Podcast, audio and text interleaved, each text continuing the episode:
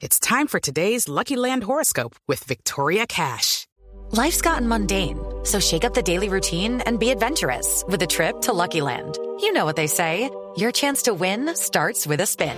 So go to LuckyLandSlots.com to play over 100 social casino-style games for free for your chance to redeem some serious prizes. Get lucky today at LuckyLandSlots.com. Available to players in the U.S., excluding Washington and Michigan. No purchase necessary. VGW Group. Void where prohibited by law. 18 plus. Terms and conditions apply.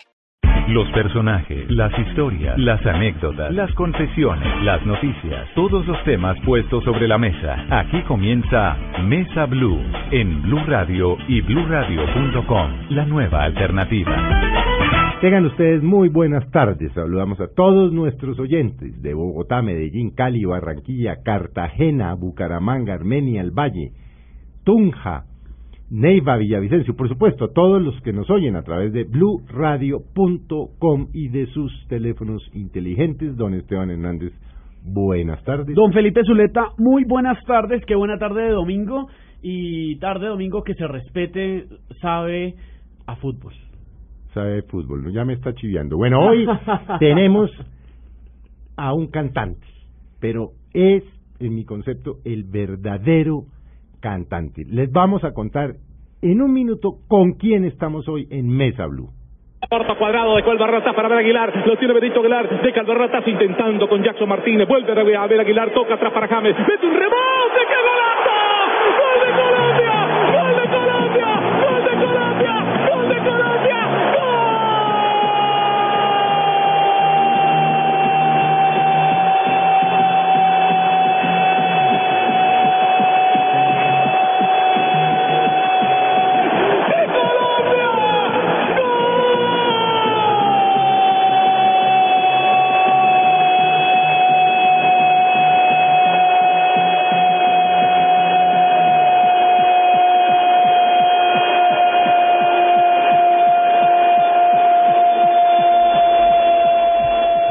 Decía usted que a ustedes que de verdad estamos hablando, vamos a hablar con el cantante del gol, con Javier Fernández. Bueno, Javier, muy buenas tardes. Muy buenas tardes, Felipe. Un feliz día domingo para todos nuestros oyentes en el país. Para mí es un inmenso placer, lo digo de corazón y de verdad, poder estar aquí en, en esta mesa blue y, y acompañado de, de tantas figuras importantes que escucho todos los días en, en Blue Radio en las mañanas y que no solamente me entero, sino que me sonrío siempre con ellos, porque el efecto de esto de la radio es no solamente informar, sino también divertirse. Sí, no, no, no se puede volver todo malo, ¿no? Todo malo, no, porque hay, co- hay cosas muy buenas en este país también que mucha gente seguramente no reconoce por ese tema que que eh, ya nos hemos acostumbrado a escuchar porque entonces no estoy de acuerdo políticamente con este o porque este es enemigo y entonces lo volvemos malo, lo queremos volver malo todo Y lo odiamos. y lo odiamos. Sí. Entonces lo Bueno, reflejamos de esa misma oiga, forma. Javier, ¿de dónde, ¿de dónde salió esa afición suya por el fútbol? ¿Cuándo descubrió usted que tenía ese ese talento? Esa, eh, porque es un talento. Eso, Es que maravilla. es- esto es una cosa muy particular. Yo les voy a contar rápidamente la historia. Yo eh, en mi juventud siempre jugué baloncesto. sí. Fui jugador de ¿Cuánto mide baloncesto profesional, 1.89. Sí, es que da por eso, porque ahora que le di un abrazo, no les digo por dónde le, le di, porque me da Pensé que era, pensé que era más de un 89. Me da pena aquí escribirlo. No, Sí. Felipe, hasta ahí, hasta ahí. Pero, y arranqué jugando baloncesto y algún día, eh, teniendo apenas, iba a cumplir 16 años por salir de bachillerato, estaba yo en, lo, ahora llaman décimo, en esa época decíamos Sí, quinto bachillerato. quinto bachillerato, decíamos, quinto los de bachillerato, nuestra edad, los sí. de nuestra edad. Y eh, yo dije, a mí me encanta la radio. Yo eh, Hay una señora en, en Florida Valle, yo soy de Florida Valle, un municipio al sur del departamento del Valle, muy lindo, de una gente espectacular, mucho más los buenos que los malos, porque es una zona que fue considerada en un tiempo zona roja Sí, claro. de la guerrilla, al lado de Pradera, de Miranda, de Corinto, muy cerca a, esas, a esos otros tres municipios. Y, y ella ella tiene un casete, porque era un casete de la Mm. época, nada de CDs ni de esas cosas. Un casete donde ella asegura, y de verdad es así, que yo a los ocho años, cuando en mi casa jugaban fútbol así en la, en, el, en la calle, porque se jugaba en la calle, yo relataba los partidos de fútbol. Y entonces ella lo, ella lo guardó. Y lo tiene, es una joya para mí, eso no me ha querido regalar, pero sí me lo, me lo- me lo ha dejado escuchar. Y, y en- algún día yo fui al estadio, al Pascual Guerrero, a, a- yo fui tornero del Pascual Guerrero, teníamos que intentar ganar la plata de cualquier forma. ¿Qué es tornero? Pero tornero es aquella persona que llega al torno, es decir, al, in- al ingreso del Pascual, Ajá. y es el que recibe las boletas, platica. tiquetea las boletas y le permite el ingreso a la persona que va al estadio. Y entonces, eh, eh, pero yo lo hice con, con doble doble eh, eh, sentido. El primero era, obviamente, ganarme los cinco mil pesos que le daban a uno por el domingo desde las nueve de la mañana como hasta las siete u ocho de la noche. Y segundo, buscar la posibilidad de encontrar a alguien, algún amigo que me, me permitiera eh, estar en una de las emisoras. Y yo comencé en una emisora que se llamaba Radio Sutatensa, ustedes la recuerdan. claro, La- pa- la- la- el padre Salcedo. Sí, señor. La, los- la 810 AM en todo el país. en todo el país. En, en Cali era 700. Sí. 700 eh, A- eh, AM. Y allí estaba un señor que se llamó en vida Rafael Medina Corrales y él me dijo, usted tiene bonita voz, Ujú. eh, tráigame una grabación. Y yo me fui, hice una entrevista, mi papá me regaló una grabadora Beltec grandotota, el grande del antebrazo más o menos, es un drama. Y le hice una entrevista, recuerdo tanto a Pedro Antonio Sape, y la llevé y él me dijo, "Us- usted sirve para esto. Y ahí estuve como reportero un tiempo, después fui cambiando de, de empresa, Radio Super, RCN, Todelar y demás, y eh, fui comentarista durante 11 años. Comenté fútbol durante 11 años, estudié fútbol y estudié Derecho en la Universidad de Santiago de Cali, a la par, hacía las dos cosas, eh, gracias al baloncesto. porque Usted estudié- cometió derecho también. Sí, sí. Sí, yo estudié Derecho. A mí me encanta el Derecho. Es Soy que un da una formación. Así uno no lo ejerce, da una formación. Una Una formación. estructura de pensamiento. Es correcto. Y en ese momento la universidad, de las universidades importantes para estudiar Derecho en el país era la Santiago de Cali. Sí. Y, y estaba en Cali por fortuna para mí. Y era, era barata, pero aparte estaban becando los deportistas destacados. Y yo había sido ya unas dos o tres veces selección Colombia de baloncesto en categoría juvenil. Y el rector me dijo, venga, lo vamos a becar. Y me becaron. Entonces yo estudié por el baloncesto y jugué eh, hasta que se pudo. Porque después el baloncesto es un deporte que infortunadamente aquí pues no le daba a uno para vivir en esa época, ahora menos tampoco No, no. pero eh, me dediqué a eso. A los 11 años, eh, don Bernardo Tobón de la Rocha, estando yo en Todelar, Todelar el dueño de Radio. Todelar Ujú. Radio, me envió a Bogotá a un partido de baloncesto y Roger Araujo, que era el narrador, nunca llegó. Y, y, y se miraron entre todos y me dijeron, usted el que sabe de esto, hermano, usted le tocó narrar. Y yo, no, yo, yo no soy capaz de narrar baloncesto, es muy duro. Si cuando están haciendo un cesto aquí viene el otro, y entonces a qué hora yo relato todo, no, hágale. Y yo arranqué a narrar baloncesto. Y al otro día me llamó don Bernardo y yo pensé que me iba a regañar y me dijo, le tengo la solución. ¿Qué pasó? Usted tiene que ser relator de fútbol, iba a ser el mejor del país. Ya Pastor Londoño se retiró y era el único que tenía conocimiento de fútbol y además relataba fútbol. ¿no? Porque narrar, se dice aquí regularmente, pero otra cosa es relatar, que es lo que nosotros intentamos hacer, que es describir realmente lo que está pasando en el terreno, claro. ¿no? Que es realmente un relato. Y, y yo le dije, no, usted lo que quiere es que yo me vaya de Todelar, pues entonces me voy y salí y me fui a muchachos, uno es muchacho a veces y no entiende a los, a los señores que tienen el, conoce- sí, el conocimiento realmente de lo que es la radio. Y salí y me fui a RCN al lado de Mario Alfonso Escobar y después tuve que regresar ya con la intención de narrar fútbol, porque ya no era el concepto de él, era el concepto de Pepino San Giovanni, que es como eh, mi padre putativo, y un Pepino me dijo, mi hijo, usted tiene que ser relator de fútbol, usted tiene una voz, tiene el conocimiento, no se le olvide, venga. Tanto insistieron hasta que en el año 91 yo dije, voy a relatar fútbol. Y me fui a una emisora que se llamaba Radio Impulso, que había tomado en esa época eh, eh, la gente del M19 que se acababa de, de reinsertar. Entonces a- Antonio Navarro me dio la gerencia de, de Radio Impulso y yo dije, aquí voy a narrar. Se oía más un mozo en un closet. No, sí, pero no Era un dial por allá 1260 Sí. y, y entonces yo dije, aquí si no si no me va si no me va bien, pues igual no, me oyen. nada, no me oyen. Y me devuelvo. Pero, va- pero me entreno. Pero eso, y resulta que yo me escuchaba en la casa y yo decía, hombre, yo creo que sí. Y yo eh, coincidencialmente le regalaba sonido a una emisora de Miami que se llama, eh, en Nueva York se llamaba Radio Suave, en Miami no recuerdo cómo se llamaba, los dos me pedían sonido y yo no les cobraba por el sonido como gerente de la, de la emisora y, y un día en el 92 me llamaron de Nueva York a decirme que si yo estaba dispuesto a ir a los Juegos Olímpicos de Barcelona a relatar para la NBC, para la NBC, Sí. para el habla hispana de la NBC. A la par yo presentaba noticias en, en Telepacífico, en Noti Pacífico. Noticias duras, las- las normales. Sí, las normales primero y después las deportivas. Porque ahí tocaba hacer de todo. Estaba el canal prácticamente arrancando, llevaba dos años de funcionamiento, tres años, sin pronter y sin nada. Sí, Entonces uno se entrena. el Pacífico es del año 88. Es correcto, 88, 89, 88 Pacífico realmente. es del año 88. 88. Claro. Eh, llevaba tres es- escasos años eh, Telepacífico en el tema. Y entonces cuando llegué a Nueva York eh, a firmar el contrato, me dijeron, me cuentan que usted presenta televisión. Le dije, sí, claro, siéntese ahí. Me sentaron y yo hice una presentación. Me dijo, ah, pare, usted es el tipo. Lo necesitamos solamente para no solamente para radio, sino para que haga los informes para televisión. Y me fui a los Juegos Olímpicos de Barcelona y creo que fue realmente el despegue fuerte, porque cuando ya llego acá, ya me contratan de lo que era el grupo radial colombiano, es decir, Colmundo Radio ya en ese momento lo acaba de comprar la familia Chamorro, y, y arranco realmente como relator ya un poco más reconocido en, en esa empresa que se llamó que se llama que se llama todavía Colmundo Radio con un comentarista excepcional que siempre tuvo los primeros lugares en Cali Marino Millán y eso me dio la posibilidad que la gente me escuchara y me conociera. Y ahí ya creo que fue de ahí en adelante lo más importante pero me me preocupé por innovar. Entonces yo dije yo no puedo hacer lo mismo que hacen los demás. Yo tengo que hacer una cosa distinta. Y estudiando y estudiando, haciendo, consiguiendo los términos futbolísticos eh, para poder implementarlos al relato, que no, que no tenía que decirse saque de banda, sino que era reposición de banda porque el reglamento así lo estipulaba, que, que no era un fuera de lugar, sino una posición irregular, todo lo del reglamento, un poquito como, como más didáctico el relato, ¿no?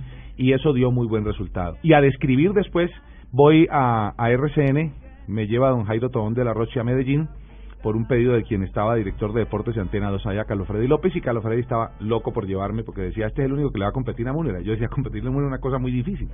Pero todo el mundo llegaba a Medellín a competirle a Munera Isma, pero a competirle de manera sucia. Entonces Munera Isma marica, Munera Isma no, no cantaba, Munera Isma de todo. Y eso no es, la competencia no se hace así. No. Entonces yo dije, no, yo me llamaban a veces al programa que yo tenía en Medellín y me decían, es que Muneraima, un momentico, un momentico. Yo no vengo aquí a hablar de que es un estupendo relator además. No, no, no, no. Lo mío es, vamos a hablar de Medellín, de Nacional, detrás de ahí le, le, saco, le saqué un tema nacional y otro a Medellín. Eh, le compuse un tema nacional, entre otras cosas una letra que me salió muy bonita, no sé de dónde me salió, pero me salió. Y después lo grabé. Lo grabamos y, y fue realmente un éxito en Medellín y eso me sirvió para catapultarme un poquito más. Fue un plus ¿Pero era cantado o narrado? El no, tema? no, no, cantado. Afuera de eso cantó. Sí, sí, sí. Es que eso le iba a preguntar, porque usted cuando canta el gol, uno dice, eh, pues, se canta el gol afinado. Eso Sí. no es, pues, gritar Claro. gol, eso es... Claro, claro, es que es que eso arranca desde el año 88 justamente cuando Jairo Varela algún día que estaban en una presentación, yo me subo y canto un pedacito de un tema del grupo Nietzsche y los presento a ellos y entonces Jairo me dice, hermano, eh, tú tienes que cantar.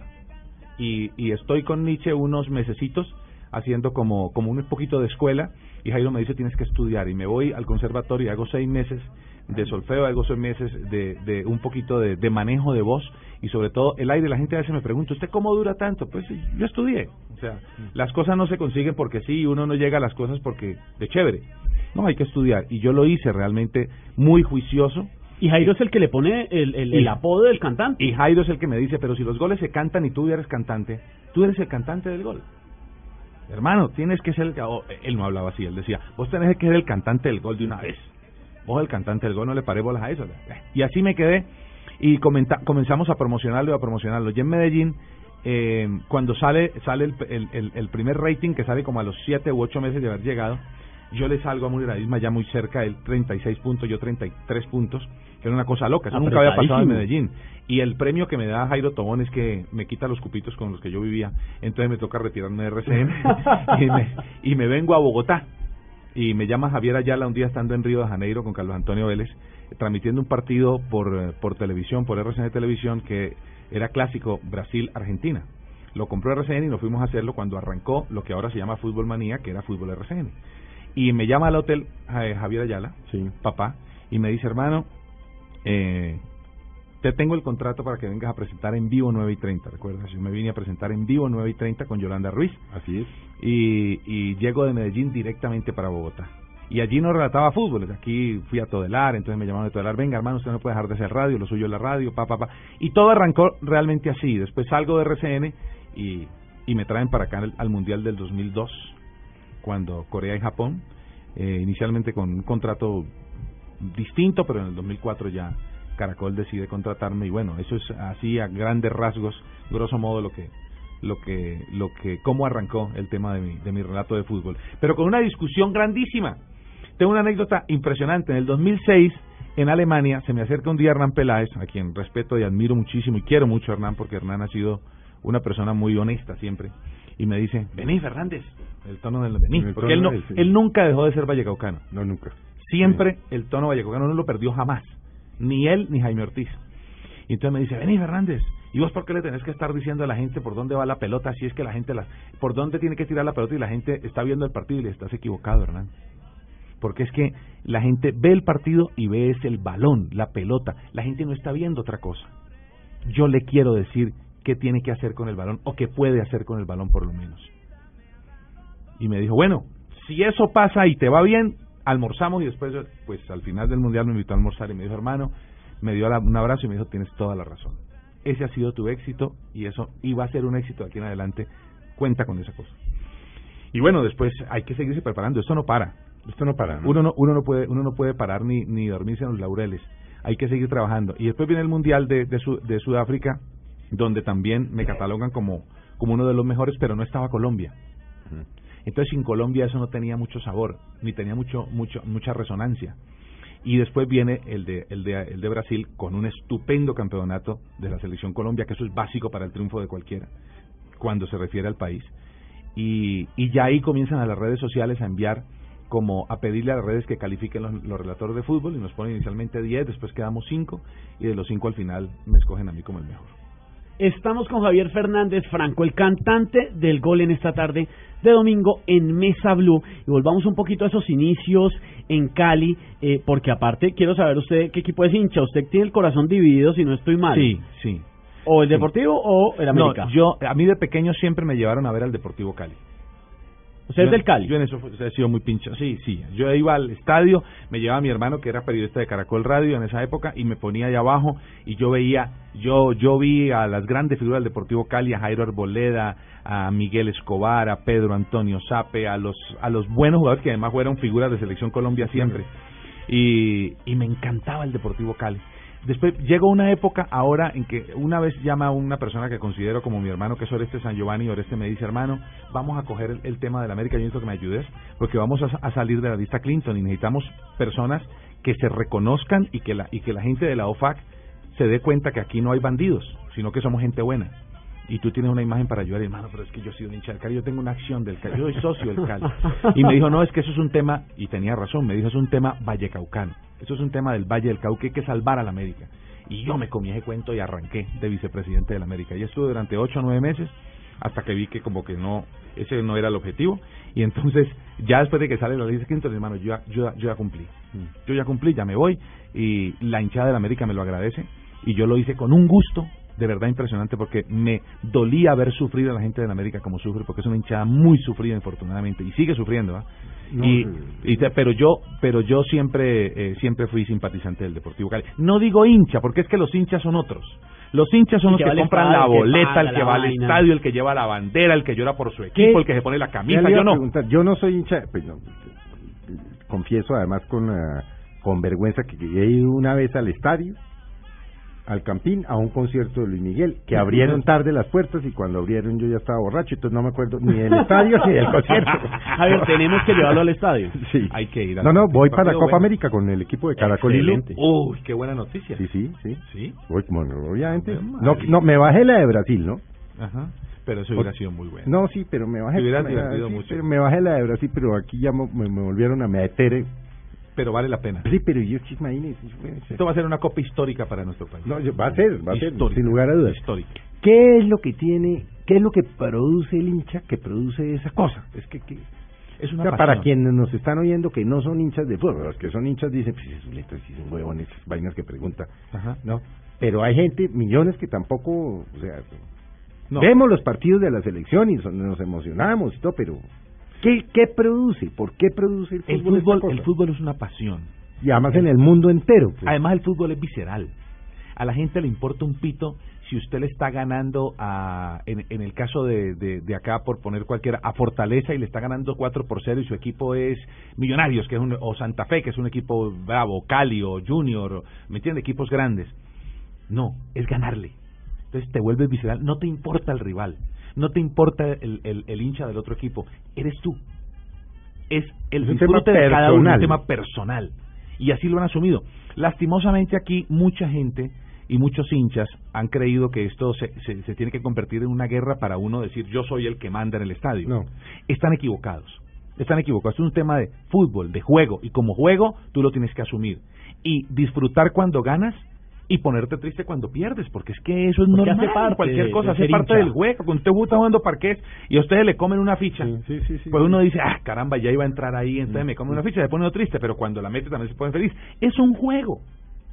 Eso y yo igualmente cuando la meto me pongo feliz. Es un juego. en el parqués y en lo que sea. Esto es un juego, entonces es- hay que asumirlo como tal.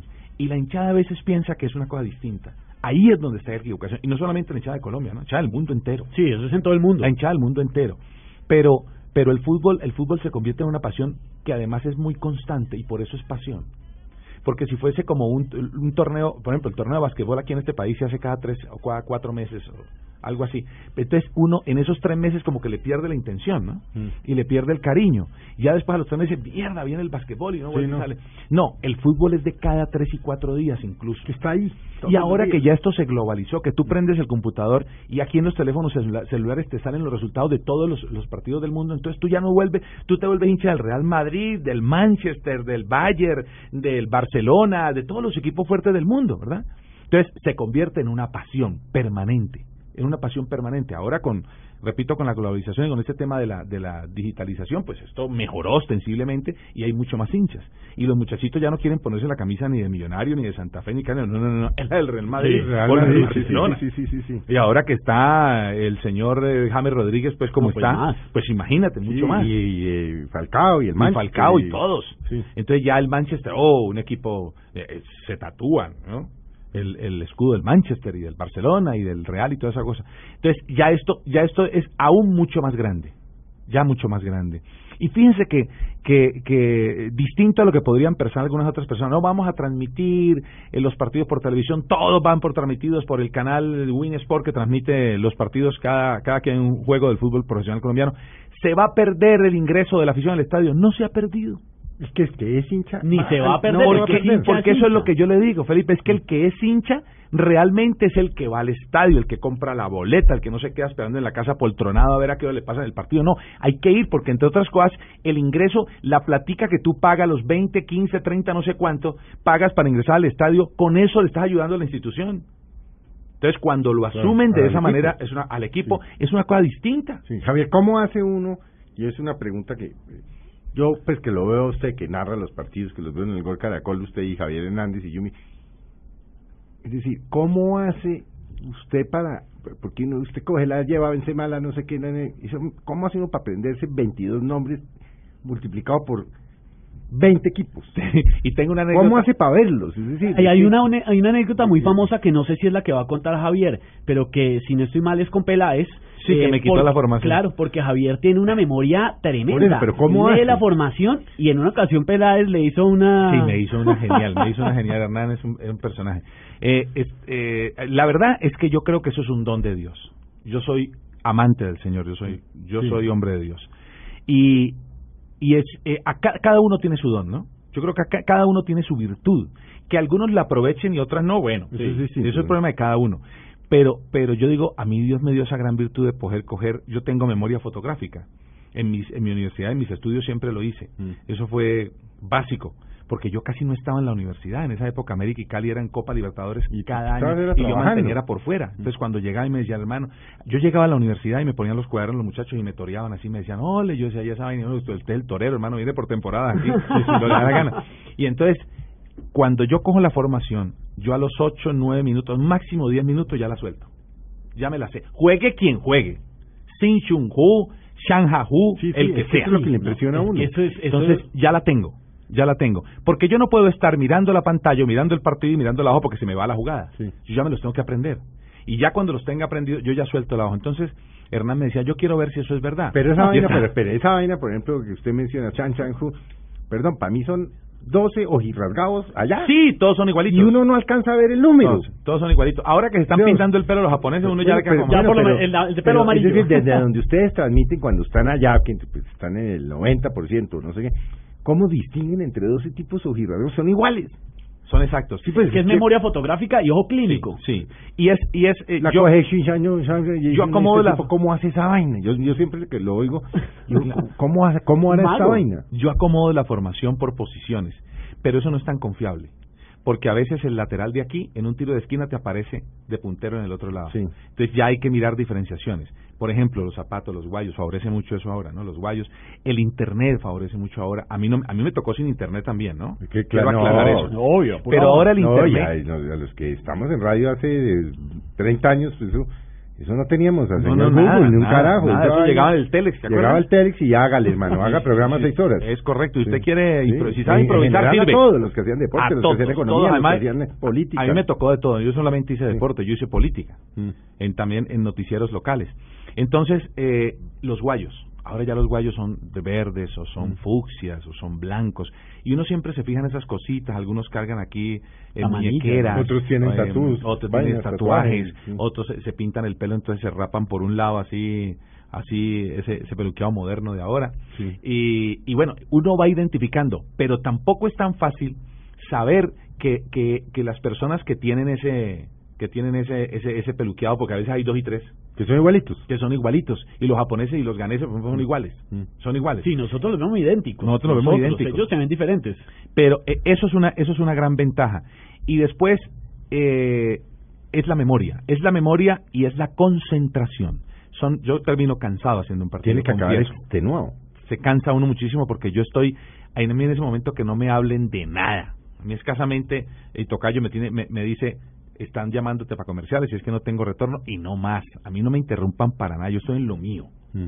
esos son 90 minutos de concentración absoluta para poder equivocarme lo menos posible porque también nos equivocamos ¿no? Y se las cobran. Bueno, vamos a hacer Pero antes un- de la pausa, la... ah, no, mentiras. Después de la Sí, pausa, la, la anécdota, anécdota, Peláez. después de esta- Después de de la pausa. Vamos a hacer una breve pausa, ya volvemos con el cantante del gol, con Javier Fernández. Rechazar, pelota al centro, estaba esperando atrás. Espacio, le va quedando Vaca, la puede pasar Vaca, tiene que pegarle, pega Vaca, gol.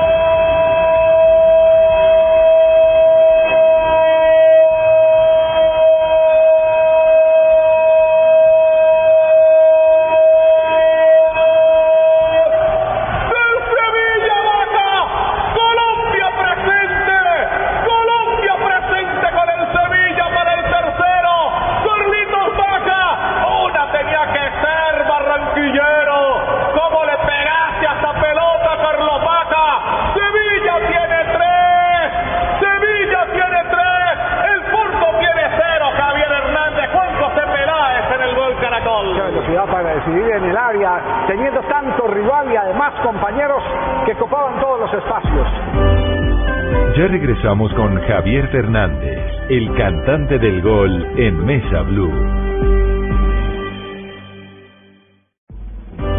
Continuamos con Javier Fernández, el cantante del gol en Mesa Blue.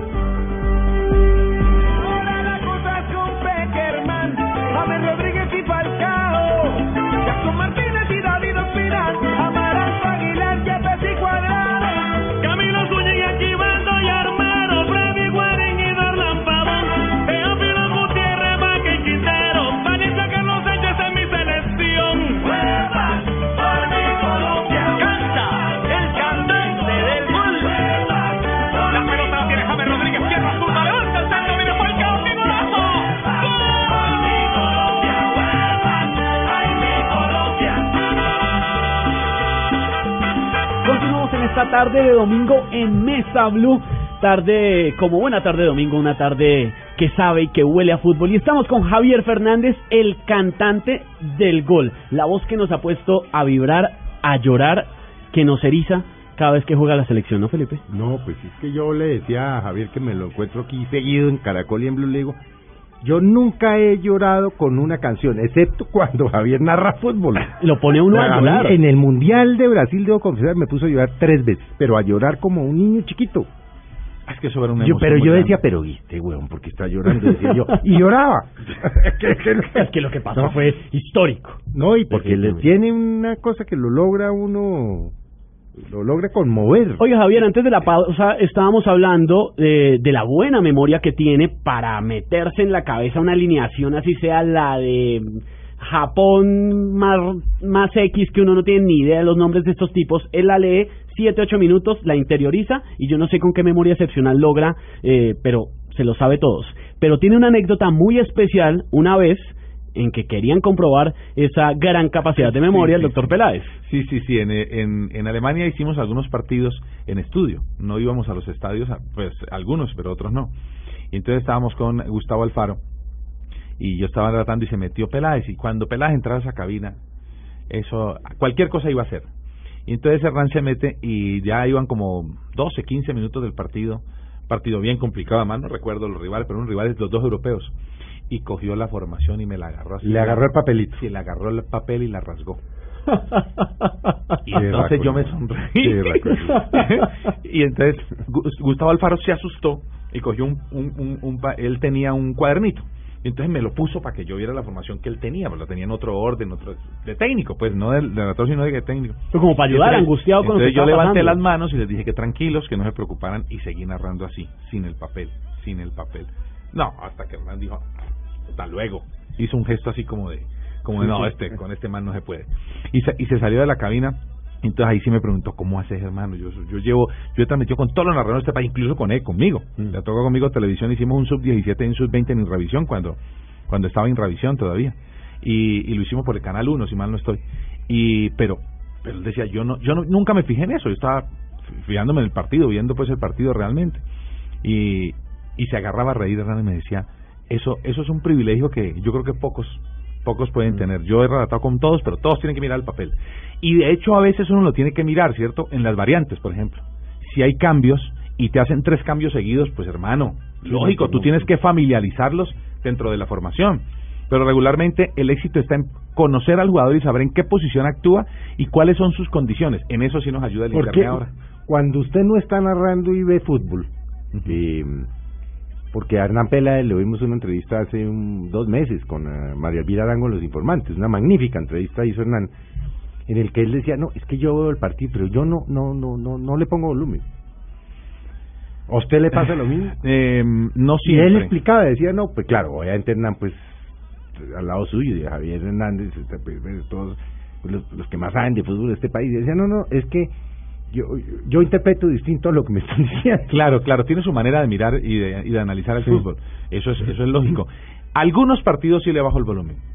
Y si está transmitiendo Pero Blue, usted le baja, por, a Blue. ver, es que Blue se ha vuelto un éxito en fútbol, ¿no? El Sí, equipo de Blue. gracias a Dios. Sí. Gracias a Dios. Aquí hay un, un estupendo muchacho de un futuro excepcional que es Carlitos Morales. Carlitos Morales, que es Sí. estupendo, pero pero pero por ejemplo, si usted lo mira, entonces ¿qué? y usted se lo va imaginando mentalmente o lo ve como lo ve un idiota como yo. No, que yo lo, qué está pasando. yo lo analizo porque a mí me gusta la táctica del fútbol. Yo estudié fútbol. Sí. Es decir, me pegaba. Yo quería triunfar en esto y cuando uno quiere triunfar se tiene que exigir. Sí. Y yo me acostaba tardísimo leyendo fútbol, preguntando.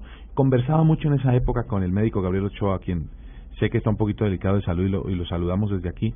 El médico era un estupendo an- analista de fútbol y cuando uno era amigo de él, yo tuve la fortuna de ser amigo de él y de ser amigo de, de Oscar Washington Tavares cuando llegó al Deportivo Cali, del mismo Julio Comesaña, con todos me gustaba sentarme a analizar el fútbol, decir, profe, ¿y si esto pasa usted qué hace? O, o con el mismo médico. Resulta que el pressing en el fútbol eh, eh, nace porque, porque el pressing se practicaba en el baloncesto, entonces yo lo conozco muy bien. Y el médico Ochoa a veces me decía, si esto pasa, ¿usted qué haría? Usted que conoce el pressing, porque usted jugó baloncesto, porque eso venía del baloncesto. Y analizábamos mucho el tema con el médico Ochoa, eh, que, que además eh, tenía tiempo para todo eso. Tenía tiempo para dirigir, tenía tiempo para conversar con uno cuando cuando cuando uno era amigo de él realmente, cuando no, también No, no, no. hasta luego. Sí.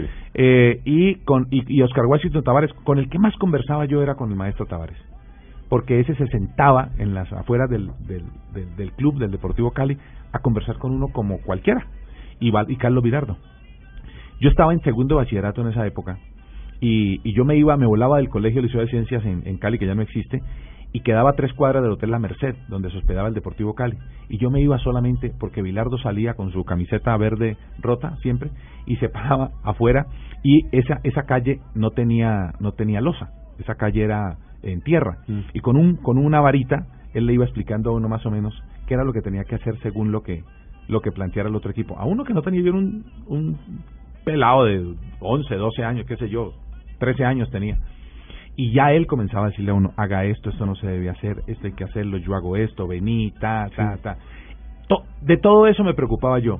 Quería ser amigo de ellos para que me explicaran. Entonces yo me preocupé por saber de, de estrategia y táctica de fútbol.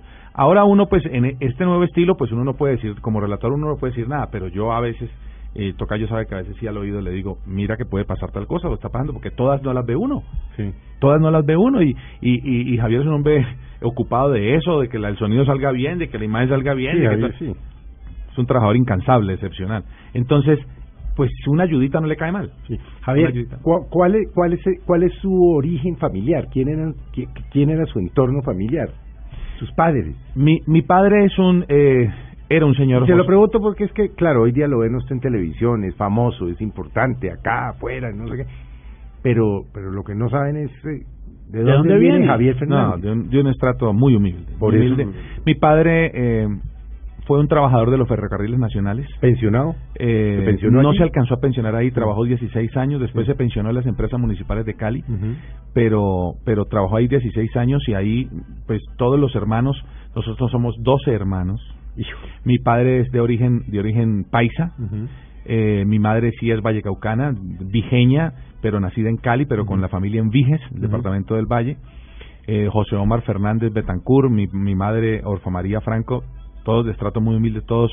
Imagínate, para criar 12 personas. O sea, usted batallaba en la comida. Pero por favor, allá era con ficha. no es que le iba a El almuerzo para el si- número 3. Sí, más o menos le iba a preguntar Claro, que si era a la carta, el que sacaba de las comidas. Eh, eh, eh, y el que no, no. Los demás lavaban. Los demás lavaban.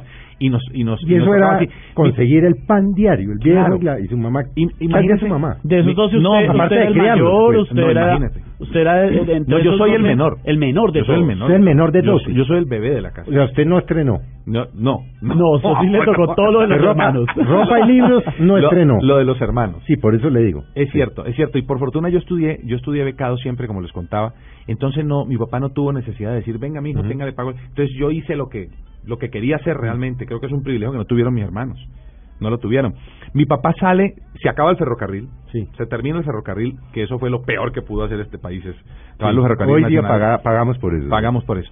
Se termina, mi papá obviamente sale del ferrocarril y dice, Dios mío, ¿qué vamos a hacer? Y van y, y nos metemos a un a, a, a nuestra, a mi municipio, que yo soy de allá de Florida Valle, y, y comienza a cacharrear.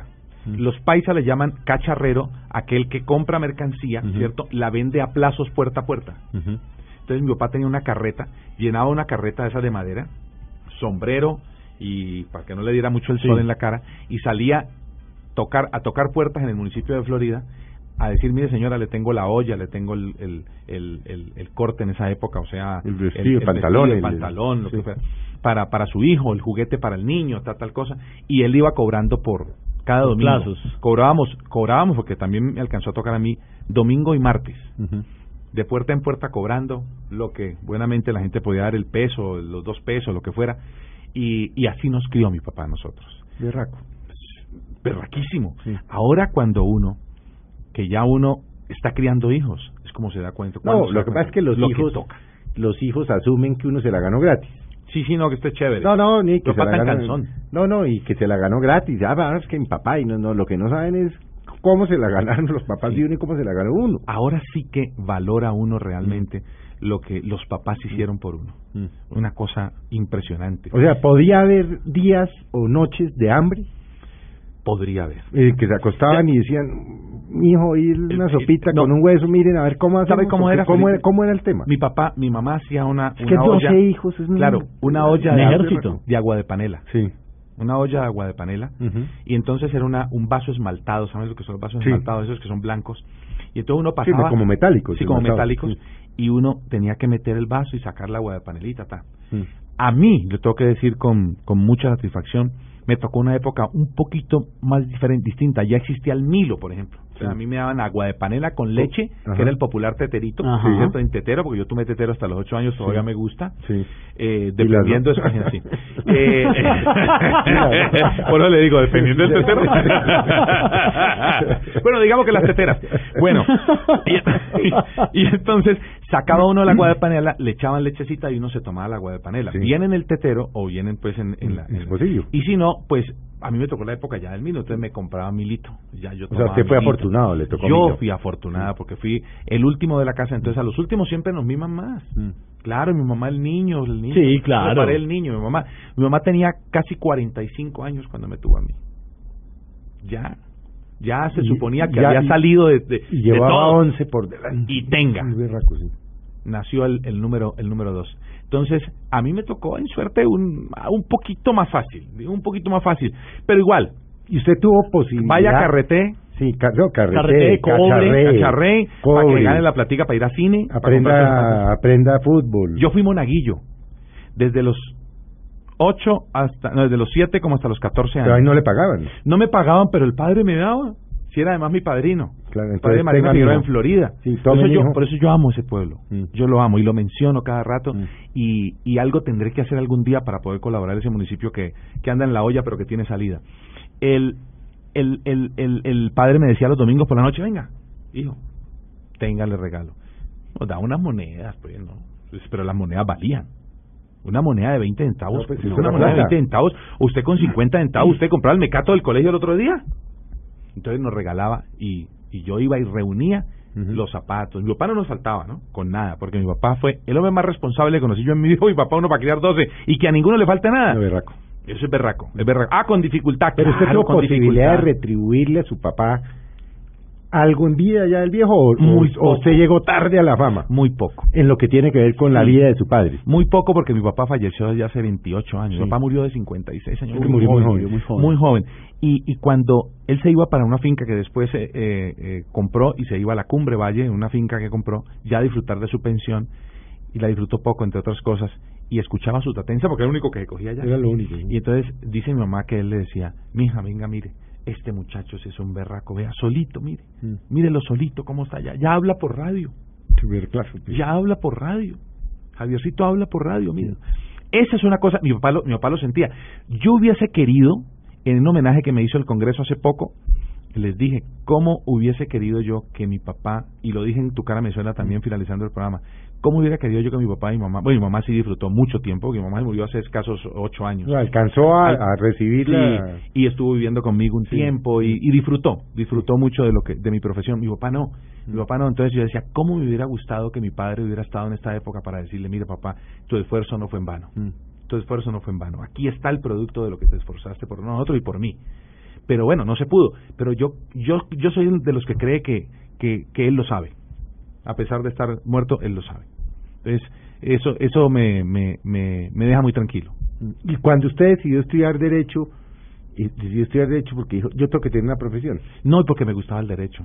Porque, porque mi familia. mi Pero de los familia- 12 hermanos suyos, ¿cuántos se hicieron profesionales? Eh, mi hermano Omar, Sí. uno de los mayores, eh, y yo, Punto. no más. Ah, es que. No, por eso le ¿Qué digo, es que berraco, es que el berraco. Eh, mi hermano estudió Derecho también. Derecho. Sí. Cuando, cuando, comienza, cuando comienzo yo a, a acompañar a mi padre, mi, mi papá además fue concejal del municipio de Florida, presidente del consejo, porque mi, tal vez te acuerdas de este nombre, Luis Efrén Fernández, fue un hombre No. de, de la Unión del Partido Comunista, un hombre revolucionario toda la vida, representante de la Cámara, pensionado por el Senado de la República, un hombre de, de esa gallada de Gilberto Vieira, Sí, eso sí, de, el viejo Gilberto sí de Gilberto yo Vieira, personalmente. de José Cardona Hoyos Sí. y Luis Efrén Fernández eran los tres pilares básicos de lo que era el Partido Comunista y en esa época la Unión Nacional de Oposición en este país, cuando, cuando se hacía la oposición, ¿cierto? Eh, ahora lo que se hace es... La eh, UNO. eh, sí, la UNO, la Unión Nacional, de Oposición. Sí. Y yo acompañaba a mi padre a eso, por eso también me gusta mucho la política. Mm. A mí me gusta. Pero no- lo que no no- me gustan son los politiqueros. Pero la política es importante en este país porque nosotros Pero usted vivimos en la política. No en política, pero sí en, en algo cívico que tenga que Ah, colaborar. eso es con nuestro- distinto, pero usted decir yo quiero ser No. senador, no, no. No, No. no, no, no, no. Le pasa lo no, del no viejo por ahora. Pachar, No por que ahora. se aburrió. Sí, claro, se aburren. Sí. Es que cuando uno va con buenas intenciones, pues termina aburriéndose un poquito, ¿no? Es una cosa lógica. Yo lo acompañaba a él a las sesiones del Sena, de, perdón, de- del, con- del Consejo en Florida y, y eso siempre me gustó. Mm. Yo tengo esa vena por allá adentro, tengo ese cosito por allá adentro. De, de, de querer como ayudar porque en esa época y sobre todo cuando era revolucionario tú tenías que era ayudar en vez de en vez de que te dieran había que Ah, dar claro. ah no había para repartir Mm. Javier, ¿usted qué siente en el momento en que está narrando un gol? Sobre todo lo que acabó de pasar, que fue histórico en Brasil, pero en ese momento en que uno narra un gol de la selección, digo uno no, uno como hincha, uno lo sufre, lo goza, lo llora, se emociona, pero es que usted se lo transmite a todo el país. ¿Qué sienten? ¿Qué sintió en ese momento? Por ejemplo, el de James que lo escuchamos hace yo, un rato. yo le, yo le voy a confesar una cosa. Yo soy, le he dicho, soy hombre de Dios. Cuando James hizo semejante golazo, yo comencé a cantar el gol. Y yo sentía que la sangre me hervía, se me iba subiendo la cabeza. Yo creo que me puse de todos los colores. Yo dije, Señor, si me tengo que morir aquí, me voy. O sea, si es se lo aseguro. infarto gritando Se lo aseguro. me voy. Si a mí me tiene que dar algo cantando este gol, yo me voy, me voy contento. Mi misión está Mi cumplida. misión la cumplí. El mundo sabe lo que yo lo que yo estoy sintiendo. Yo yo pensaba tantas cosas en ese momento y se me salieron las lágrimas, incluso escuchando el himno nacional de la República de Colombia cuando en el Maracaná, en el estadio de Belo Horizonte. El estadio es que era como si estuviéramos en el Metropolitano de Barranquilla. Sí. Y arranca el himno nacional y lo cantan y lo cantan y la gente sigue cantando. Yo miro a Javier y yo le hago a Javier, le muestro el brazo de cómo estoy erizado y comienzo a llorar. Y Javier me dice, "Tocayo, yo nunca te había visto llorar. El día que nos eliminaron, yo no pude finalizar la transmisión porque estaba llorando. Hasta luego, hasta luego, hasta luego. Me fui. Con el dolor que siente uno, Con el dolor de tenernos que ir, además de la llevando- manera que nos sacaron. Porque que nos sacaron sacaron. literalmente a patadas. A patadas. Nos sacaron a patadas del Mundial. Y cuando ese gol yo dije, si yo me tengo que ir, me voy contento, me voy satisfecho. Me voy con la satisfacción del deber cumplido. Me puedo morir aquí. Y es que es transmitirle al país tanto el gozo del triunfo como ese momento de derrota tan amargo, tan duro, que era una mezcla porque nos sentíamos satisfechos No, con nos- lo que había pasado. Estábamos tristes por Pero- cómo nos sacaron. pero tristes porque nos pero, sacaron como- eh, Era un sentimiento de orgullo con estos muchachos tan berracos, Claro. ¿no? Es que era eso. Y, y, y de tristeza a la vez de ver cómo nos habían sacado a coñazos. Sí, nos sacaron a patadas. En el momento que alcanzamos a soñar, a saborearnos con lo que podría venir. Hay una hay una anécdota que creo que usted tiene con Peckerman eh, sobre hasta cuándo o hasta qué momento íbamos a llegar en, en el Mundial. Ah, sí, yo me en el avión me, me encuentro con el profe Peckerman y, y, y, y el profe José me dice, le digo, profe, no está fácil, pero pero creo que tenemos equipo. Me dijo, le voy a decir una cosa, Javier, en su tono, ¿no? Le voy a decir una cosa. Admirador, y, y el profe sabe que estoy diciendo la verdad. Yo, eh, él, es admirador, me ve y me dice, cantate, te voy a dar unos dos golecitos para que me... lo-". Está, me, me acaba de decir que por favor le regale los goles del Mundial. Los quiero tener en tu voz. Y le decía a los Genial. muchachos, nunca él pone sonido en los videos. Esto es una infidencia. Y lo pone cuando yo relato. Para decirle a los muchachos, le dice, mire, este es el sentimiento colombiano, lo que hace Javier. Eso es lo que ustedes tienen que sentir. Escuchen esto y les deja escuchar el relato y todo, porque me lo cuentan los muchachos de la Y selección. porque los muchachos no lo oyen. Y ellos no lo oyen, Sí. van ahí, están, en- están allá en la cancha. Pero después en YouTube a veces lo ponen y me Sí, sí, escriben y eso. Pero, pero José me dice, si se descuidan me les meto a cuartos de final, Javier. No se preocupe. Que se descuiden un poquito y yo me les meto a cuartos. Antes de comenzar y el es, Mundial. eso fue antes de comenzar el Mundial. En los partidos de preparación. Los últimos partidos de preparación que se hicieron en Argentina. Entonces, si se descuidan me les meto a, las- a- a los cuartos de final, Javier. No se preocupe. Porque es que fue todo lo que padecimos para llegar allá. Escuchemos esto, que fue también un momento histórico.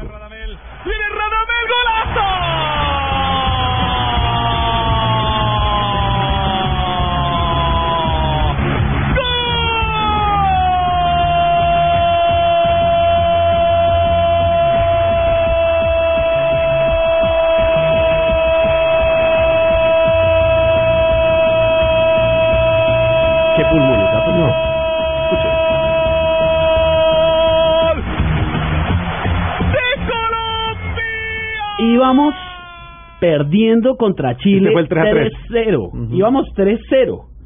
Ese, ese, ese fue otro sufrimiento tremendo para Sí lo, nosotros. sí lo oye, íbamos, ¿no? Él es como, Sí, sí, como sí. los moscos encima de los bueyes. ¿no? que el campesino le dice al mosco, ¿y usted qué hace? Por- es que- estamos arando. Pero Javier, por eso es que por eso es que tenemos que meter a, a Felipe en un estadio para que sienta lo que uno siente en ese momento. Sí, estamos sí. perdiendo. No, es que ahora que voy para la Copa América, ya, inclusive ya Javier Hernández me dijo, yo me lo voy a llevar a usted para el estadio a que se siente con nosotros. De Chile vale vuelve el más Claro, ¿no? Y- futbolero. Y, y- y Javier, su tocayo, que es mi, mi amigote del alma, pues. decimos eh, mi pana, decimos mi pana, mi amigote, con, que es realmente mi, mi partner en Mañana Blue, con quien decimos todas las cagadas que decimos. Me dices que usted tiene que ir a un partido. Me dices que Claro. tiene que ir. Eso, eso, eso no te lo, eso no te lo puedes perder. Tiene que estar en un estadio, Felipe. No, eso no es, eso es no, algo que uno no puede describir. No, eh, uno ver un estadio en un mundial un estadio lleno de colombianos. ¿Cuándo, Dios mío? Eso que vivimos en Brasil no lo volvemos a vivir nunca en la vida. Nunca en la vida. Fue un mundial totalmente atípico. Esto, esto, yo, Dios me lo puso, me correspondió a mí en suerte, le hubiera podido corresponder a otro, me correspondió a mí en suerte. Sí. Me dijo, usted ha luchado mucho, lleva 32 años luchando por lo que quiere, téngalo, maestro. ¿Qué sentía? ¿Qué Si usted lo quiere aprovechar, hágalo, y si no, no. esa responsabilidad de estar allá, usted, estando allá todo lo que vivieron, toda esa emoción, cuando ya se devolvió a Colombia, ya con la tarea hecha, con lo que pasó bien o no, pero ese recibimiento que tuvo además la selección acá en el país al volver histórico, increíble, porque se le ponía, se le ponen los pelos de punta a recordarlo, ¿qué sentía ya de vuelta? Ay, yo sentía muchas cosas. Yo sentía mucha rabia. Yo creo que a mí la rabia me duró unos 15 días después del Mundial. Porque es que siempre, yo tengo, yo tengo un defecto. Y es que, bueno, tengo muchos. Pero entre tantos es que yo llego al hotel después de relatar un partido y yo vuelvo a arrancar el partido. Yo lo vuelvo a arrancar todo. Donde me pude haber equivocado, lo que tuve Se que da haber duro, dicho. se da palo. Sí, pero usted lo arranca mentalmente. Yo no duermo hasta que, primero no me da hambre. Mm. Yo no como después de los partidos. Y segundo, no me da sueño. Entonces, ya ¿No- me no chicha? una, dos, eh, a veces. Me encanta. Y por eso, llegar uno ahí todo, se echa su chicha. Sí, sí, sí. Sí. Me, me encanta el aguardiente. Yo, Sí, sí, yo sí. soy Sí. La aguardiente, o si hay como tomármelo, me los tomo. Fumo de vez en cuando. Sí. Entonces me fumo un cigarrillito, pa, pa, pa. Y me acuesto a darle vueltas al partido, volverme. Entonces, claro, yo me devuelvo en un partido de esos de Colombia-Brasil Y me doy cuenta de todas las cagadas que hicieron los brasileños con nosotros y me da una piedra. Y me duró como 15 días. Y no duerme. y no duermo. Y yo decía, pero ¿cómo, cómo no expulsan este? ¿Cómo le cobran la falta a James Rodríguez cuando ni tocó a ese jugador? De ahí viene el gol de ellos y después el de Y Yepes. fue que gol no de Yepes. Pero claro que fue gol Claro de Yepes. que sí. Pero claro que fue gol de Yepes. ¿Y cómo no nos validan Yo, el le gol de Yepes? yo no soy Pucha. agresivo, no, lo soy, no, no tengo temperamento agresivo. No, eso uno Pero da le miedo. digo que en ese partido yo puteaba. Sí. Y lo grave es que puteaba en Twitter, que es peor, porque cuando usted tiene más de, cuando usted tiene más de 100 mil de árbitro, hijo de puta. no sé, yo después leía los tweets y no, pues me descontrolé. Claro, claro, no sé, eso, eso me pasaba a mí, entonces a mí me duró la, la rabia como 15 días. Después yo vine como a caer en la cuenta y ya cuando, de acuerdo que la noticia de, de cuando eligieron el, el, el mejor eh, me la dio Gonzalo Guerra, que íbamos en Mm. una, íbamos en una van. Gonzalo es uno del vicepresidente Sí, de Caracol, para que nuestros él- oyentes sepan. nuestro, nuestro gerente Sí, sí, administrativo que aquí en Caracol. administra toda la... Sí, y anda siempre con nosotros, afortunadamente, Mm. Gonzalito. Y iba atrás y me dice, Javi, yo no quería contarte esto, pero mira, y me muestra el celular. Yo no ando pendiente, yo ando pendiente del celular. No, estaba desconectado, Yo estaba en lo mío. cuento. Yo estaba en lo mío. Bien po- poco tiempo que teníamos para dormir. Y además me iba a poner a, a chatear pues por el celular, muy berraco. Sí, no. Y entonces Gonzalo me dijo, mira lo que, lo que está pasando, mira lo que pasó. Y bueno, yo volteé la cara sobre el, el vidrio de la van y se me chorrearon. Yo soy llorón, yo soy muy sentimental. Y volteé y se me corrieron dos lágrimas. Pero yo no quería que se dieran cuenta, entonces me la sequé. Y ya. Y, y seguí. Y dije, esto tiene que seguir. El circo no puede parar, esto tiene que seguir, porque faltaban todavía algunos partidos, pero ya, ya yo iba muy, muy lejos en la votación eh, con respecto a, a los, a los compañeros que estaban, creo que era Mariano Clos, estaba Mariano Clos, el argentino. el argentino, Pues estaba este Mariano. los papió, como se dice. Eh, eh, pues sí, los, ya- los votantes. ya, pues Mariano, Mariano un día, Mariano un día me dijo, vení, eh, hijo, eh, como dicen ellos en Argentina, ¿y ahora qué vas a hacer? ¿Vas a relatar dónde? En Júpiter. Digo, puta, ¿a dónde vas? Con esa cantidad de votantes. Mariano es un gran tipo, es un, es un muchacho, es un muchacho chévere. Sí. A, a muchos no les cae bien, pero eso es normal. Cuando uno es, cuando, cuando uno es hombre público, a uno les cae bien y a otro no le cae bien. Ah, no, eso no. Eso es una, eso co- pasa, eso es una, cosa, una cosa totalmente normal. Pero de lo que sí estoy absolutamente seguro, y, y yo siempre que, que puedo hablar para el país entero lo digo, y quiero aprovechar esta oportunidad para decirlo. Gracias a todos los colombianos, porque sé que me aman, como yo amo este país y los amo a todos ellos. Yo doy la vida por mi país, doy la vida por esa selección Colombia. Yo relato esto con gusto, lo hago con ganas. Si me toca hacer tres partidos, los hago. Yo no tengo problema. Esto es lo que yo amo hacer. Esto es lo que a mí me gusta hacer. Eh, por fortuna, porque qué tal que uno hiciera una cosa que no le gusta. Sí, Yo no, tengo colegas que no les gusta No, chifla. el fútbol. No les gusta, lo hacen por porque quieren conservar una imagen. A mí no, a mí me interesa es el fútbol. A mí me gusta el fútbol y me gusta relatar el fútbol. Y siempre les digo gracias, porque en Twitter, en todas las redes sociales, te amamos, cantante. Ahora con lo de tu cara me suena fue una una expresión excepcional de cariño, de amor. Por lo que uno, por lo que ellos sienten que, que yo les reflejo. Porque es que la voz que tiene para cantar un gol es impresionante, pero es que tiene un vozarrón y lo vimos en tu cara me suena. Sí, me fue muy bien en tu cara, me suena muy bien. Yo soy el único que me gano dos noches, en las otras dos soy segundo y, y me sacan. Oiga, don Javier, pues muchas gracias. Qué maravilla personal. No, increíble. Se eriza, se, eriza uno un poquito No, pues, recordando. Es una persona maravillosa. Yo lo, lo, lo estaba presidiendo. Es muy difícil por los tiempos, porque es difícil que está. No, y vive en Cali. Y vive en Cali. No, y Javier, hay que decirle gracias. Gracias por porque haber, nos este, hizo vibrar. y Nos por lo- hace vibrar. y por lo que nos va a vibrar. y lo que viene va a ser mucho mejor, porque tengan la plena seguridad que esta Copa América va a ser historia para nuestra selección. Va a ser ma- aún más que el para todo el mundo. Y en la voz de Javier Fernández. Bueno, ¿cómo pues? Javier, gracias de verdad de todo No, gracias por haber venido yo, Blue. yo quiero decir que para mí es un placer. Yo soy admirador tú y tú lo sabes. Tú lo sabes. Escucho, escucho porque todos, todos son amigos en la mañana, pero yo escucho y espero siempre que hable Felipe por la mañana. Porque- A ver, y ¿con qué sale, Mi no? esposa, mi esposa me dice, ¿estás escuchando Felipe? Sí, yo escucho Felipe. Me gusta muchísimo. Me encantaría algún día poder decir, bueno, de, de, de Cali podemos salir por la mañana, y bueno, pero pero eso es un tema que ya tiene que definir el, Aquí el, el pluma blanca. el pluma blanca. Pluma pero gracias a ustedes por No, la Javier, invitación. muchas Lo gracias. agradezco inmensamente. Gracias por las emociones, lo que nos, ha- lo que nos hace vibrar. Y a continuación, los invitamos a, para que escuchen en repetición la entrevista que hace tan solo un par de semanas nos diera Adrián Hernández, el expresidente de Concel, uno de los hombres más importantes de Colombia hace tan solo unos años. Un hombre que pasó de la riqueza a la pobreza, del prestigio al desprestigio, y quien falleciera hace tan solo 48 horas. Los invito pues a que escuchen ahorita voces y sonidos y a continuación el testimonio que nos entregara Adrián Hernández.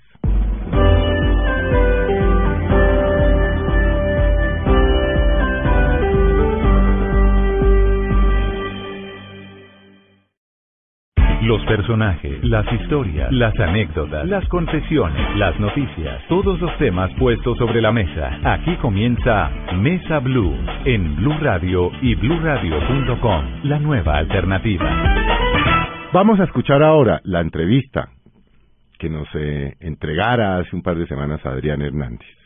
Entrevista que le realizamos con Esteban Hernández, un testimonio de vida, un testimonio conmovedor de un hombre que tan solo falleciera hace 48 horas. Testimonio que nos debe servir para meditar, para aprender y para crecer.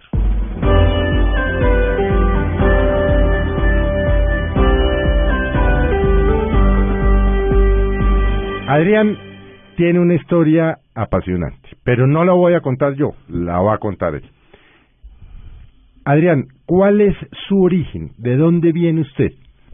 Yo soy un mexicano de origen humilde del norte de México, de Ciudad de Delicias, Chihuahua. Es una población de 120 mil habitantes. Eh, crecí en, en Delicias, estudiando en la escuela primaria local. ¿Pública? Pública. Eh, fui un niño con una familia eh, muy pobre financieramente hablando. ¿Qué hacían sus, su- sus padres, Adrián? Mi papá era, fue albañil toda su vida. Yo trabajé de albañil, empecé a trabajar con él a los 11 años, eh, trabajando medio tiempo y estudiando medio tiempo. Eh, no dejé de trabajar hasta hasta que dejé de trabajar a los 48, 49 años. Y pues ahí empecé mi labor de... Estamos hablando de un niño de qué edad qué hacía usted. Pues yo a los 8 empecé a vender paletas. Paletas en el, en el barrio. Eh, jugaba con... Pintaba juguetes, reparaba juguetes de los que compraba, los reparaba y los, los rifaba, los vendía. Rentaba cómics. A los 11 empecé a trabajar de albañil y, y no paré de trabajar de albañil también hasta que terminé la, la universidad. ¿Usted alguna vez se pensó, se imaginó, se visualizó de este niño pequeño que vendía paletas en su pueblo en México a llegar a ser una de las personas más importantes, más influyentes en el tema de telecomunicaciones, no solo en Colombia, sino en Latinoamérica? ¿Alguna vez pensó que eso se le daría? No, realmente no. Yo creo que lo, importante que, que sucede a una- a esa edad es que tiene muchas ilusiones. Yo me acuerdo que algún día fui a visitar a mi padre que trabajaba en el centro de la ciudad reparando alguna muro, alguna alguna obra estaba haciendo. Y me encontré un personaje bajando de un auto en un hotel, que era el único hotel del pueblo, eh, muy elegante, vestido de, de, vestido como dicen acá en Colombia, con corbata, con su maletín. Y me imaginaba un día pues, viviendo yo así, vistiéndome así y trabajando como gente importante. Mi mamá pasábamos, mi madre y yo pasábamos por el centro del pueblo y había dos bancos, se llaman Banamex y Bancomer, con grandes ideas y adentro se veía el gerente sentado dirigiendo a su gente. Y mi madre me decía, un día te quiero ver así, dirigiendo gente en una oficina. Era básicamente sueños de niño.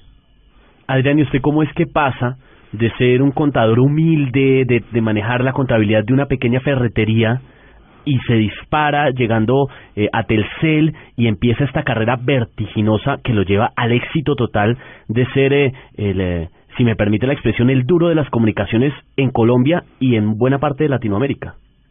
Bueno, realmente lo que tenía era mucha ambición, muchas ganas de crecer. Yo, yo quería que lo, lo importante en la vida era tener mucho poder y mucha plata, mucho conocimiento.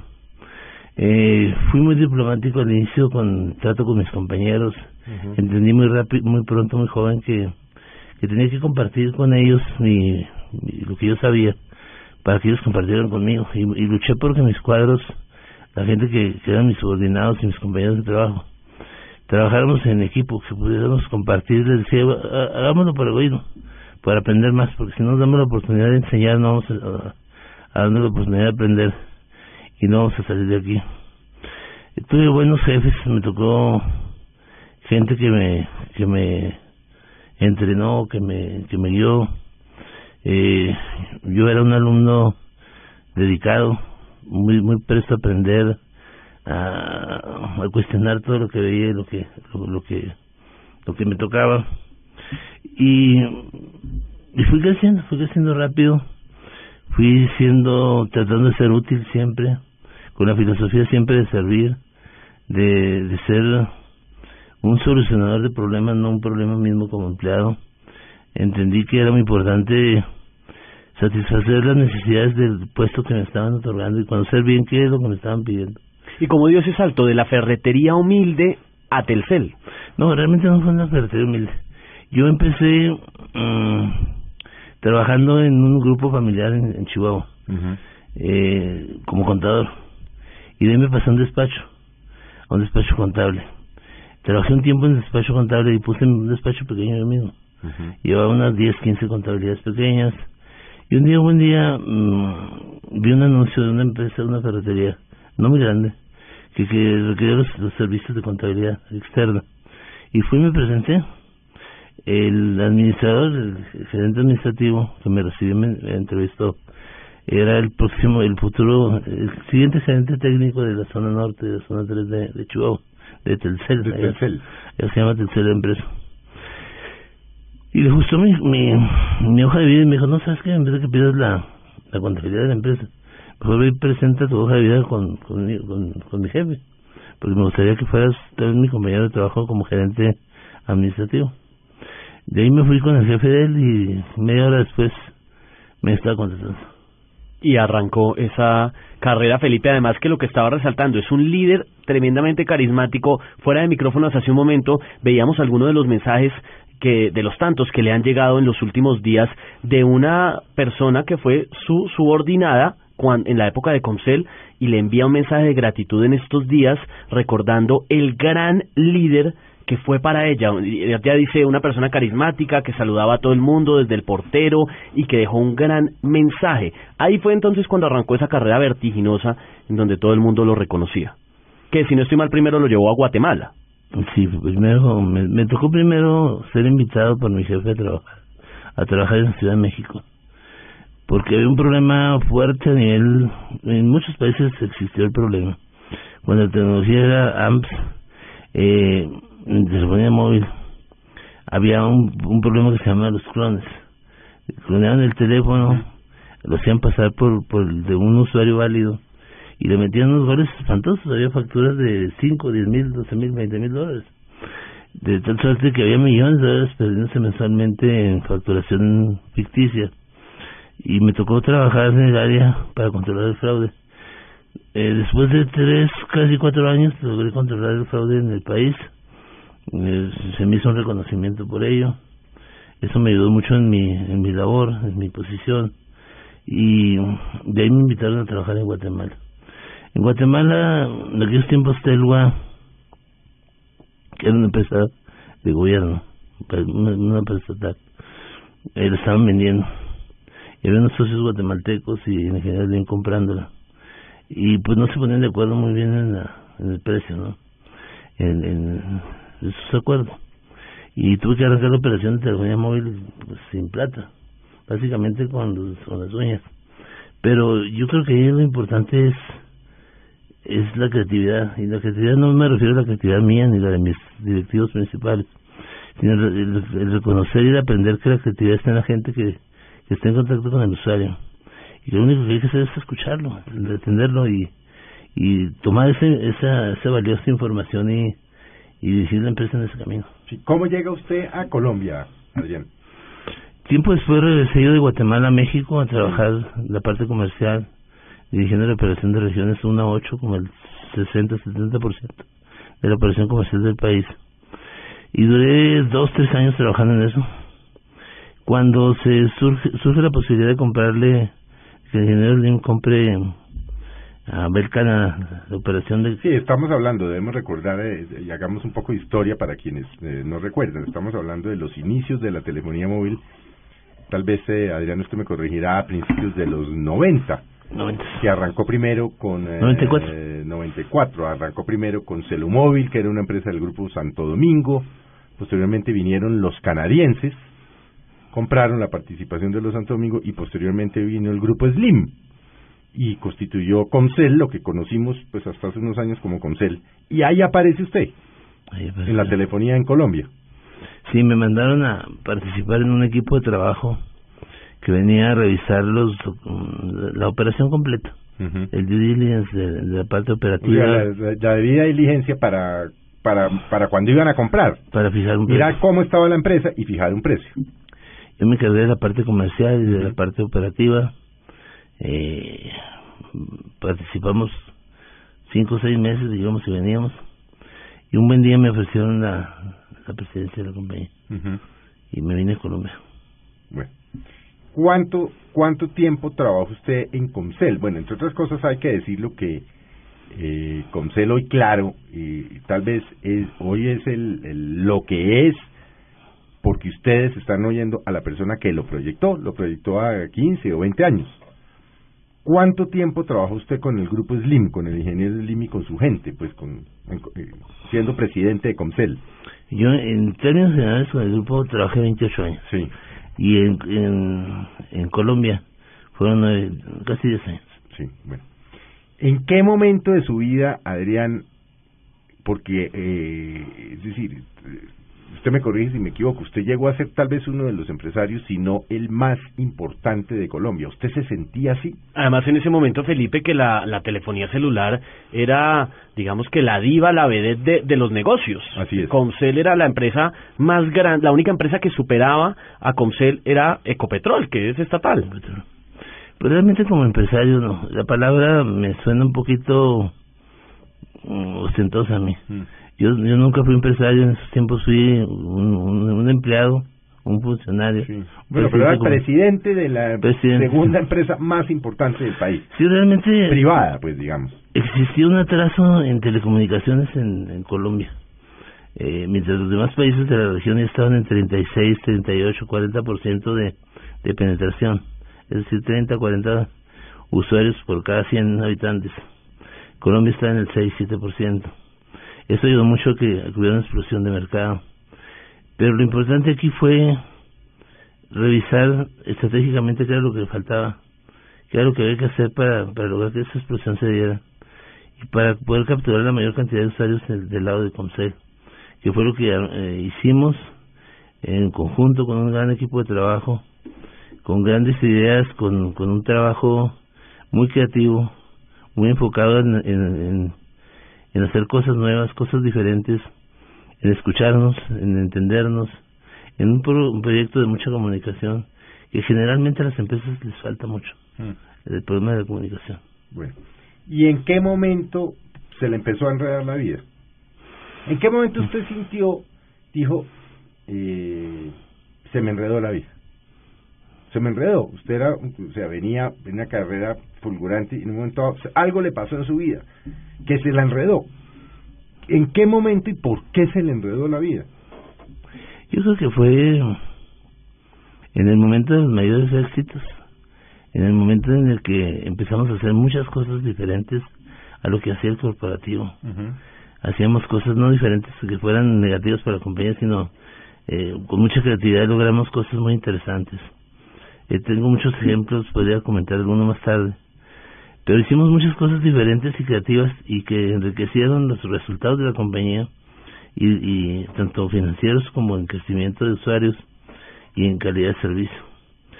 Eh, hubo una presión que siempre existe en las empresas, en que la gente que, que no produce mucho, eh, le pega al, que produce mucho pero que no se mueva, porque ponen evidencia, cuando alguien se mueve mucho ponen evidencia a los que, no se mueven.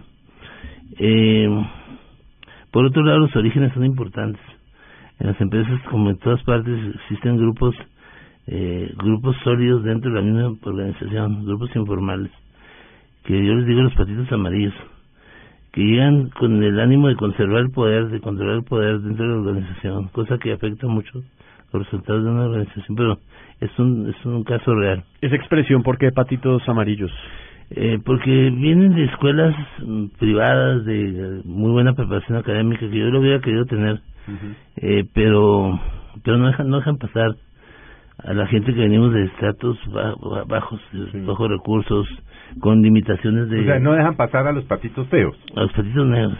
A los patitos negros. Y hay unos patitos amarillos que salen más negros que amarillos. Salen de buenas, de, buen, de orígenes, de, de, buen nivel, con buenos, buen acceso a, educación, pero hacen las cosas diferentes a los demás. Y cuando alguien empieza a hacer las cosas diferentes a los demás y logra el éxito, los que no se mueven se ven afectados, se ven amenazados porque se ponen en evidencia. Yo, en mi carrera, logré mantener mucha diplomacia, mucha prudencia, mucho cuidado en el manejo de mis relaciones, a pesar de los golpes que me ponían yo aguantar y poner, me ponía de lado porque no me pegaban tan duro y seguía avanzando. Pero hay un momento en que el poder, el dinero, los elogios, la vanidad se descuelga. Como decimos en Colombia, se creyó el cuento. Me creí el cuento. Ese es el peor. ¿Por qué lo cuento? Porque usted lo invitaban los ministros, se interrelacionaba, iba a cócteles, iba al country, iba al con, iba al jockey, eh, lo invitaban a jugar golf, eh, andaba en carros elegantes, o sea, era el chacho, como decimos aquí. Y usted se empezó a creer el cuento. Sí, la novela y me la creí. Sí, eso pasó, mm, perdí diplomacia. ¿Eso qué quiere decir en la práctica? ¿Empezó a atropellar? no atropellar, empecé a devolver los golpes que me ponían. Sí. Diciendo que... Se cansó que se la montaran y empezó a devolver con firmeza los ataques. Pero este de una manera un poco inteligente. Poco inteligente. Claro, porque con, todo ese poder que usted tenía... Pero, pero, eso es interesante, porque es que esto es una, es una vivencia para quienes lo están oyendo y que pueden ser patitos amarillos o negros. Cuando usted dice de manera poco inteligente es, deme un ejemplo de cosas que le pasaron concretas, que alguien lo atacó y usted así hizo qué.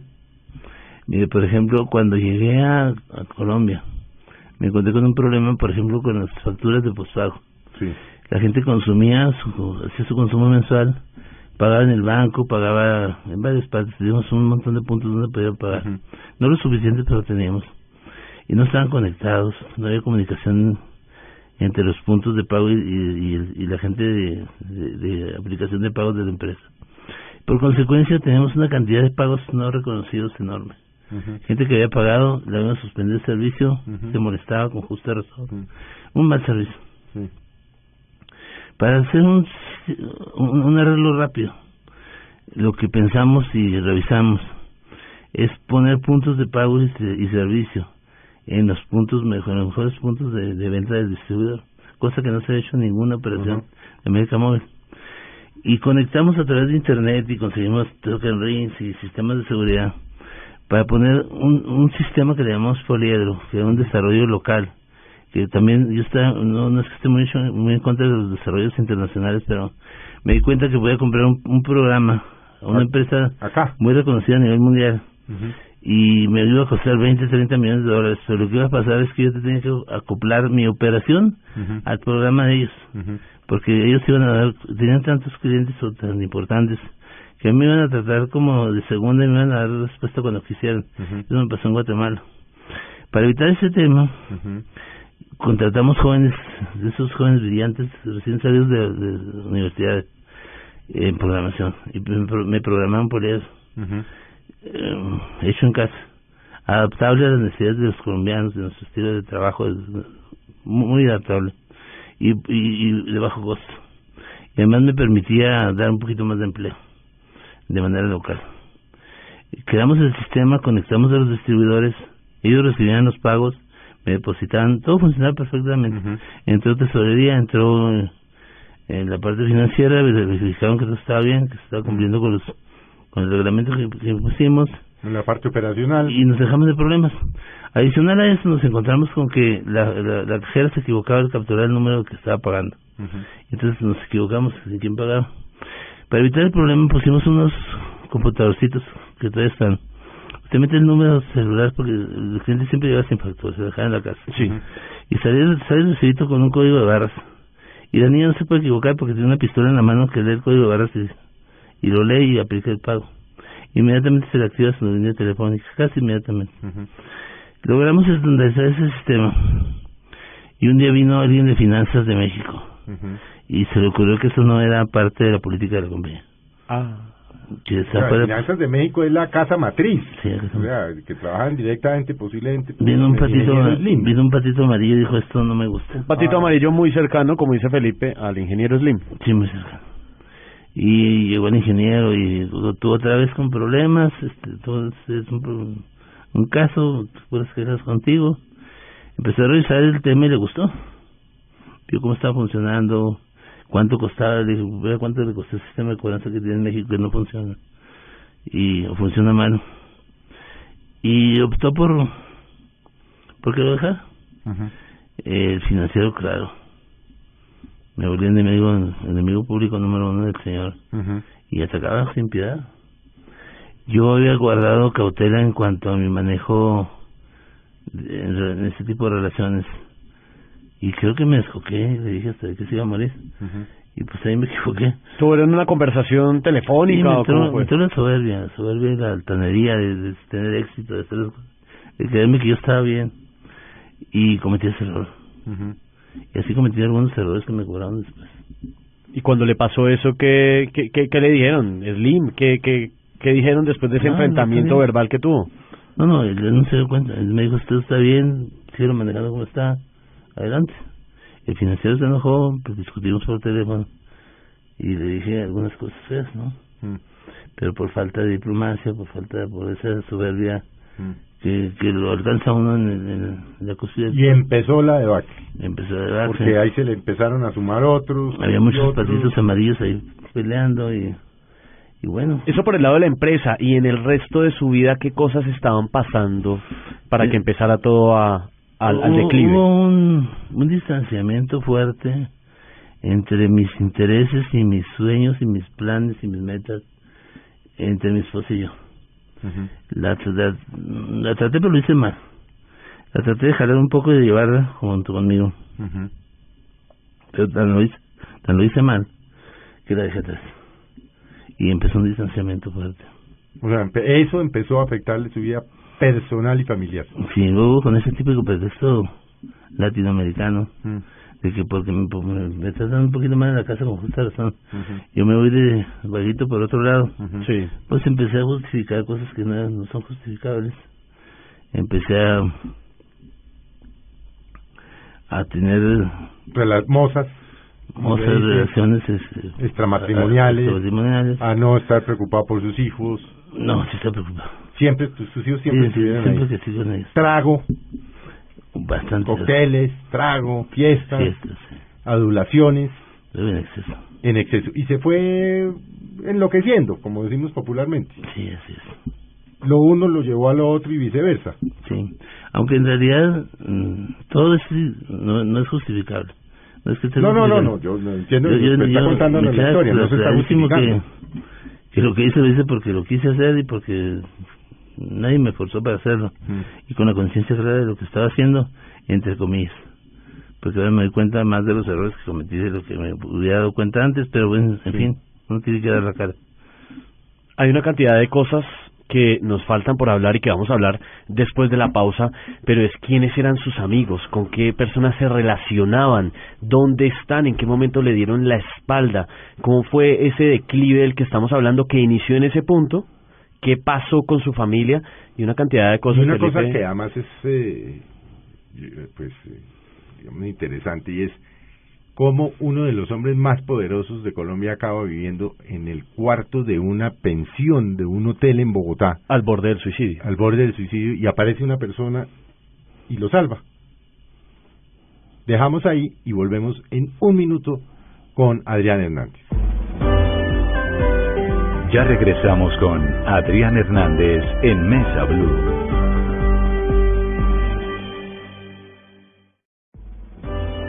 Continuamos con Adrián Hernández en Mesa Blue.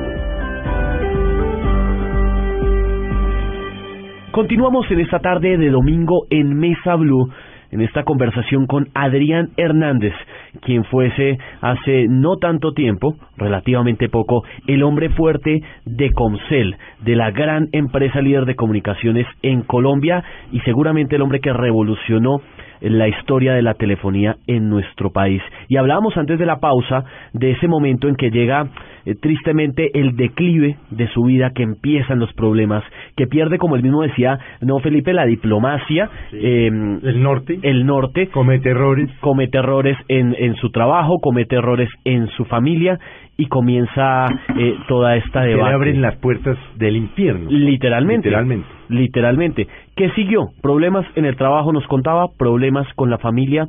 ¿Qué pasó con todos esos amigos que lo adulaban, con los que andaba en fiestas, en cócteles? ¿Qué se hicieron y, y dónde están? ¿Desaparecieron todos? Pues sí, desaparecieron, se fueron los amigos. Eh, dicen que cuando el dinero sale por la puerta, el amor sale por la ventana. ¿no? Así es. Eh, sí, desaparecieron gente que es, es gente que tiene un, un estilo propio de vivir. Se acercan cuando hay dinero. zapatico amarillo lo rodeaba usted, ¿no? Mm, No en términos profesionales, sino en términos de amistad. Gente de, Eh, esa que llaman divinamente, esos trato yo- seis y no sé qué, yo- cuando usted ya no pautaba, cuando ya no invitaba, cuando no esto, ya lo fueron abandonando. Esos rollos grises, grisecitos. Bueno, pero Adrián, ¿cómo, a ver, eh, en qué momento de, de la vida usted se levanta en un cuarto? O sea, ¿cómo transcurre la vida de la opulencia a la vida de la pobreza? Acabando usted en un cuarto en un hotel en el centro de Bogotá. Mm, ¿Cómo- ¿Cómo transcurre todo eso? ¿Qué, qué, qué, qué pasó? Yo creo que cuando salí de Comcel, inicié un viaje largo y costoso viaje de, por el mundo. Es cierto que usted se quedaba en el Hotel Ritz de Sí, París y sí, pedía champaña y... Sí, O sea, parte de la plata con la que usted salió de Comcel se la gastó en eso. me la gasté en eso. Con el bono que le dieron cuando se Y en fue de el, en Comcel. el Ritz de Londres también. Y en el Ritz, y vivía como un príncipe. Como- ¿Cuánto dinero le dieron cuando se fue de Comcel? Yo creo que me gasté como unos 5 millones. Cinco millones de dólares. de dólares. Bueno. Y llega este viaje, de esta opulencia, de este sin ingresos ya, porque posiblemente no los tenía o no los tenía en las proporciones que los tenía antes de mí. Llega a Bogotá, Colombia, Suramérica, tiene todavía una platica. ¿Y en qué momento acaba usted viendo en un hotel? Bueno, yo, yo regresé a Bogotá con muchas ganas de, de empezar algo nuevo. Eh, me quedaba bastante plata para empezarlo. Y lamentablemente venía con Parkinson. Ujú. El Parkinson me, me afectó muchísimo, me pegó donde debía pegarme en el ego, en la soberbia. Sí. Me, me, me quedaba encerrado días y días durante... Más emocional que físico. Más emocional que físico, porque me da vergüenza que me vieran que, que como tengo la voz ahora que a veces me tiembla, a veces Mm. se me entiende y a veces no se me entiende nada. Eh, brillaba mucho, a veces andaba jorobadito como el jorobado de París. Eh, y me encerré, me encerré y empecé a gastar. La familia siguió con el mismo nivel de vida. Yo quise poner... Pero ya la familia en México. No, aquí. Seguía aquí la familia. aquí.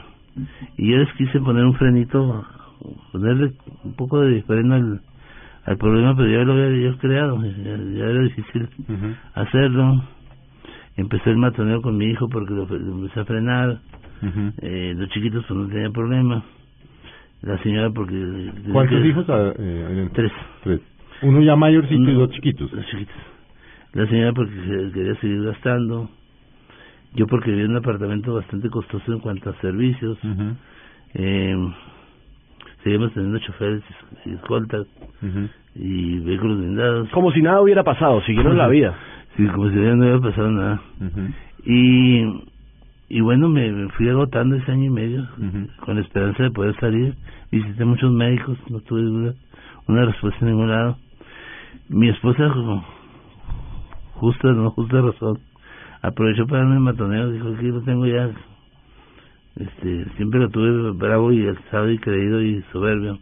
Ahora lo tengo aquí acostado y débil, lo puedo pegar más, más, más, más duro, ¿no? eh, el hijo también molesto porque no podía gastar. A manos llenas. Pues también se, se bueno. Eh, cuando uno tiene la, la, la enfermedad de Par- Parkinson, uno se le acaban las fuerzas de todo. Yo recientemente acabo de estar con la neuróloga la semana pasada y me encontré una señora que, que estuve platicando con ella, que tiene Parkinson desde los 36 años de edad, cosa, cosa curiosa. Tiene 24 años de Parkinson. Y me dice la señora, pues es que no, no le quedan fuerzas de nada, ¿no? Realmente le quedan fuerzas para nada. No pelea uno por nada, se deja uno que se quiten todo. Y en ese momento les pasé las cuentas de, de lo poco que tenía en el banco, eh, de los ingresos que venían de la empresa, y se quedaron con ello. Y lo denominaron patrimonio familiar. Y me dijeron que, que no tenía derecho ni a que me hicieran desayuno, ni comida, ni cena. En esa situación estaba muy dura el matoneo in- interno. Que no me quejo ni me pongo de víctima, yo me, me creé esa situación interna en la familia. Y, y me salió un día. ¿Se salió de la casa? No, pero un día primero, primero fui a ver una, una neuróloga muy, muy, una muy buena neuróloga, no digo su nombre aquí, pero es una de las mejores doctoras que he conocido, muy joven, una capacidad impresionante, una de las mejores expertas en Parkinson de, de Colombia y, de- y me imagino que del mundo. Y la señora me puso a caminar, me puso a correr y me puso a jugar tenis. Dos semanas estaba yo corriendo jugando tenis. Y de verdad me decía, "Oiga, usted se cae jugando tenis, no me caigo. Estaba feliz. Me sentí feliz, me sentí fuerte, volví a salir a la calle con la justificación errónea de que voy a hacer a salir con chicas aquí y allá porque porque tengo muchos años, muchos meses tirado sin hacer nada. Y Yo tenía tres cosas en mente, no sé si buenas o malas. Cuando estaba tirado en la cama decía, ¿cómo me gustaría hacer tres cosas últimas antes de irme? Me sentía que ya me estaba muriendo. Decía, mm, quisiera tener una comida, una cenita en un restaurante, un restaurante, con una buena botella de vino blanco, vino tinto y listo. Eh, salí con una chica bonita, al menos por última vez. Y la otra no me acuerdo cuál era. Un día se levanta y yo me voy. Un día me levanto y era mi cumpleaños. Y mi hija llegó corriendo, me dio un besito y salió corriendo, que asustada que no la vieran. El más chiquito también llegó, me dio un beso y se fue. Y eso ahí terminó la celebración familiar. Yo salí de una amiga que tenía de muchos años y celebramos juntos. Y me fui y me perdí como tres días de celebración. Eh, regresé y lógico que estaban molestos.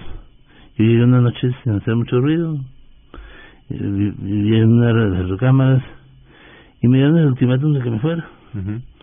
Y me fui. Me fui, agarré una maleta, eché lo que pude y fue todo lo que me llevé. Eh, mi hijo estaba muy agresivo. Yo nunca fui agresivo ni, ni le falté respeto nunca a mi padre. Padre, tampoco hubo razón para hacerlo. Pero me pareció que mejor era retirarme que, que provocar una, una, una situación fea de, de familia. Y salí y le hablé a una amiga y me dijo, vente, aquí tengo una cama en un lado, tú duermes aquí, yo duermo acá, te pagas la mitad de la renta. Y era un hotelito, pues no feíto, pero en un, en un- lugar... ¿En dónde? Eh, por la 26, por allá por la 26. con No comparable con el Ritz de Londres ni el Para Ritz de nada. París, por supuesto, ni con su apartamento en Bogotá. Con las bodegas. Mm, sí. Sí, no, no comparable. Y me fui a vivir ahí y estuve haciendo algunos trabajitos pequeños. Apoyado por algunos amigos que me prestaron plata, que después se les pagué. Eh, y ahí empecé a- Sí, pero antes, pero usted se mete a vivir ahí y, pero, ¿y en qué momento dice, eh, en qué momento decide uno suicidarse? Ah, se, se lo platico en un momento. Eh, el tema de, de qué trabajito, asesoría, asesoría financiera, eh, consejos en cuanto al manejo. Todavía, la, todavía su vida seguía, digamos, entre comillas, un poco cuerda. Un poco, bueno. Sí, laboralmente funcionaba. Pues Sí. No en los niveles de antes, pero funcionaba. Sí, funciona. Y funciona todavía. Y funciona todavía. Eso, realmente, la preocupación de alguien que tiene Parkinson es llegar a un lugar y ve- que lo ven a uno como un tontito. Porque acostumbramos a, a, a sentir que la gente es lo que vemos. Y no es así. Y, y vemos físicamente a alguien temblando y hablando mal. Y uno piensa cómo tendrá el cerebro, ¿no? Pero la verdad es que el cerebro sigue funcionando bien. Claro. Sigue su evolución. Eh, un buen día sin familia, sin dinero, desesperado, acobardado, porque es una cobardía quitarse la vida. Fui a misa, me, me justifiqué, compré unas navajitas, puse una botella de whisky cerca del, del baño, probé el agua caliente, hice mi plan. Eh, pero no fue no fue ahí en precisamente en ese, en ese lugar, sino que yo salí de ahí porque la niña, yo había pagado dos meses de renta y me salió con que tenía una visita de una amiga de, de que venía de Cali y yo tenía que salir de ahí. Saqué mis cajas porque mi familia me mandaba la, la ropa en cajas, ni siquiera en maletas. Y saqué, y le hablé un taxista amigo mío, siempre hay un buen taxista en, en esta ciudad. Sí. Y, y el tipo me dijo, no se preocupe, eso me paga. Y seguimos siendo muy buenos amigos. Y eché las cajas y dije, mira, no, no tengo mucha plata, pero traigo dos sándwiches para ti, dos sándwiches para mí, dos manzanas y dos Coca-Cola Light. Vámonos. Y nos fuimos a buscar apartamentos. Mi querido anda buscando apartamento. Ese sí fue un momento de de necedad, de no sé qué. Yo buscando apartamentos sin tener plata. Curioso, ¿no? No, buscando techo. Pero sin tener plata. No importa, pero... Y, y me acuerdo que nos paramos en un parque y le dije, sáquenos los sándwiches, y vamos a, a almorzar. Y estábamos almorzando ahí sentados haciendo picnic en un parque. Cuando me habló una amiga que fue, fue una, tuvo una posición importante en la organización. Fue mi director de un importante y me dijo, tú no te puedes quedar en la calle. Yo te voy a conseguir un lugar donde, donde estar. Y con sus eh, escasos recursos, esos son los angelitos que me mandó yo siempre. Eh, me consiguió un hotel modestito por ahí por la 112 con novena, algo así, cerca de la 15, cuando sea. Y me, me dijo, tengo para pagar tres días solamente. Pues eso es bueno, tres días. Ahí fue donde hice mi ensayo, donde puse la botellita, donde ya no me queda mucha plata, pues no me queda nada. Y me, me habló un amigo para invitarme a una reunión. Y dije, bueno, pues últimamente, como buen cigarrita, dice, me fui a la reunión. Y me tomé unos tragos, conocí a una persona muy, muy agradable, perdón. Esta, esta persona es el angelito del que usted habla. Es el angelito. Que es la, la mujer que vive hoy con usted. Sí. Y platicamos, y platicamos. ¿La conoció en esa fiesta, en esa comida? Yo la conocía antes, de vista. Creo que no le cayó en la primera ni la segunda tampoco. Pero- pero la la tercera fue la vencida. Sí. Pero intento feliz. Y... ¿Cuándo fue eso? E- Ese, ese día del que habla. Uy, yo soy mal para las fechas. Fue, Pero eso hace un- dos años, tres años. fue en abril del año pasado. Un año llevan. Un año. Y... Y bueno, cambié de opinión. Ya no me voy a suicidar. Dije, no, ahí dejo la navaja y la botella por si las dudas. Me tomo un día más, voy a ver qué pasa. Y fui tomando días y días. Eh, conseguí algunos recursos. Había... Ayudé a unos amigos a contactar a otros amigos en unos negocios. Me pagaron un millón de pesos. Con ese millón de pesos pagué un poco más de días de renta. Eh, compré más pan para hacer sándwiches. Eh, más Coca-Cola Light y, y frutas para tener en la habitación donde comer. Y esa era su dieta. Esa era mi dieta. Frutas y sándwiches. Y de atún y de ja- Sí. jamón y unos Coca-Cola Light. Y el que es incuestionable Johnny Walker, este, Jack Daniels. Jack Daniels, siete- usted, ¿no? El, el whisky americano. Whisky americano. Y pasaron los días y una amiga, esa misma amiga me dijo, oye, hay una persona que, que te quiere ver, que quiere platicar contigo, tiene una empresa que le servía con cel y te conoció a ti, yo no me acordaba de él, me dijo, "Tú- el tipo dice que un día platicaste con él 15 minutos y que fuiste muy amable. Y yo, pero como yo pedirle apoyo a una persona que lo recibí 15 minutos y ni me conoce. Y pues él te quiere ver. Y fuimos a tomarnos un cabecito a, a un centro y pasé a, a saludar, platicamos un buen rato. El tipo se levantó y me vio triste. Él estaba triste por verme como estaba en la situación en que estaba. Fue y sacó un millón de pesos del, del cajero, me los prestó y me dijo, yo hacer algo por usted. Esta persona me consiguió el apartamento donde estoy viviendo. Me pagó la renta ocho meses, sin discutir, sin- nunca hice nada por él. Nunca le hice un Tuvo trabajo una conversación en la vida 15 minutos con él. Para Y usted ni se acordaba. ni me acordaba. ¿Quién es? ¿Se puede contar quién es esa persona? No, no quisiera el nombre, Ok. porque le puede afectar. Mm. Es una, un personaje caleño, tipo, un gran tipo, un hombre de Dios. Ujú. Y, pues el que me pueda cuestionar al decir que no existen los milagros. Usted da fe que le Yo- han yo- pasado y yo- varios. Yo sé que es. ¿Pero era un hombre de Dios antes de esto? eh, ¿O lo ¿Usted se acercó a la de fe? Dios cuando era arrogante, poderoso, rico, no, Iba a misa.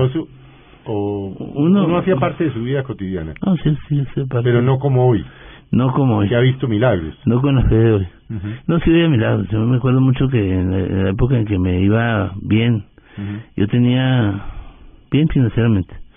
Yo tenía a veces sueños de de hacer algo, enfrentar, enfrentar algún problema y Dios siempre me ponía un libro en la mano. Yo me, me metí en una librería, no sé cómo me daba, yo me daba cuenta que él me ponía un libro en la mano y me decía, ahí te va, Ujú. este ese libro iba a salir de problemas, y salía de problemas. Pero bueno, eh, él me ayudó, me dijo que, que iba a pedirme que le ayudara en algunas cosas de su empresa, jamás le en nada. Yo le hablaba y me decía, no, después, después hablo.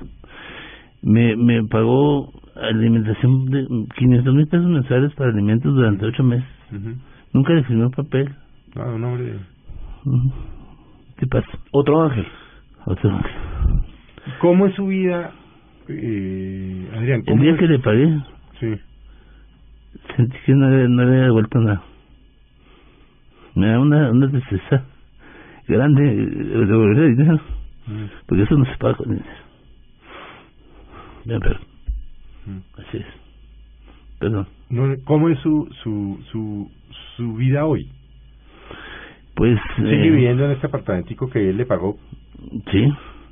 Le, me vendí unas acciones que tenía atoradas en un problema legal. Ujú. eh, salió un poco de plata. No me quise comprar la Toyota, el gran apartamento, vivo de renta. Eh, tengo una camioneta chiquita que le digo la, la, la ratona. Es una, no puedo decir la marca. Sí, claro, Una puede una camioneta chiquita. Le pongo un, un, ¿cómo se llama? Un maletero arriba para que le quepa todo. Y en eso me muevo. No es suficiente para mí. Las cosas sencillas que encontré en la vida. eh, Manejando usted mismo. Me, me di Sí, cuenta que... Su señora, su compañera hoy en día. Sí, también. Me di cuenta que fui más feliz cuando compré mi primer refrigerador que cuando compré un, los Mercedes que tenía. Usted compró su primer refrigerador hace poquitico. Sí, es un refrigerador chiquito, feo. Sí. Pero ¿Cuánto le costó? como 800 mil pesos. Y no tenía ice maker y me lo regaló una amiga. Sí. Me puse aparte. Sí. Pero, pero chiste, hice fiesta porque compré el, Ujú. el refrigerador. Mi compañero y yo pusimos una mesita en el patio, hay un jardín, un jardín grande que es co- compartido con los, con los vecinos. Pusimos una mesa, le pusimos un mantel, dos copas de vino, de vino, una botella, una cena que preparé porque me gusta mucho cocinar.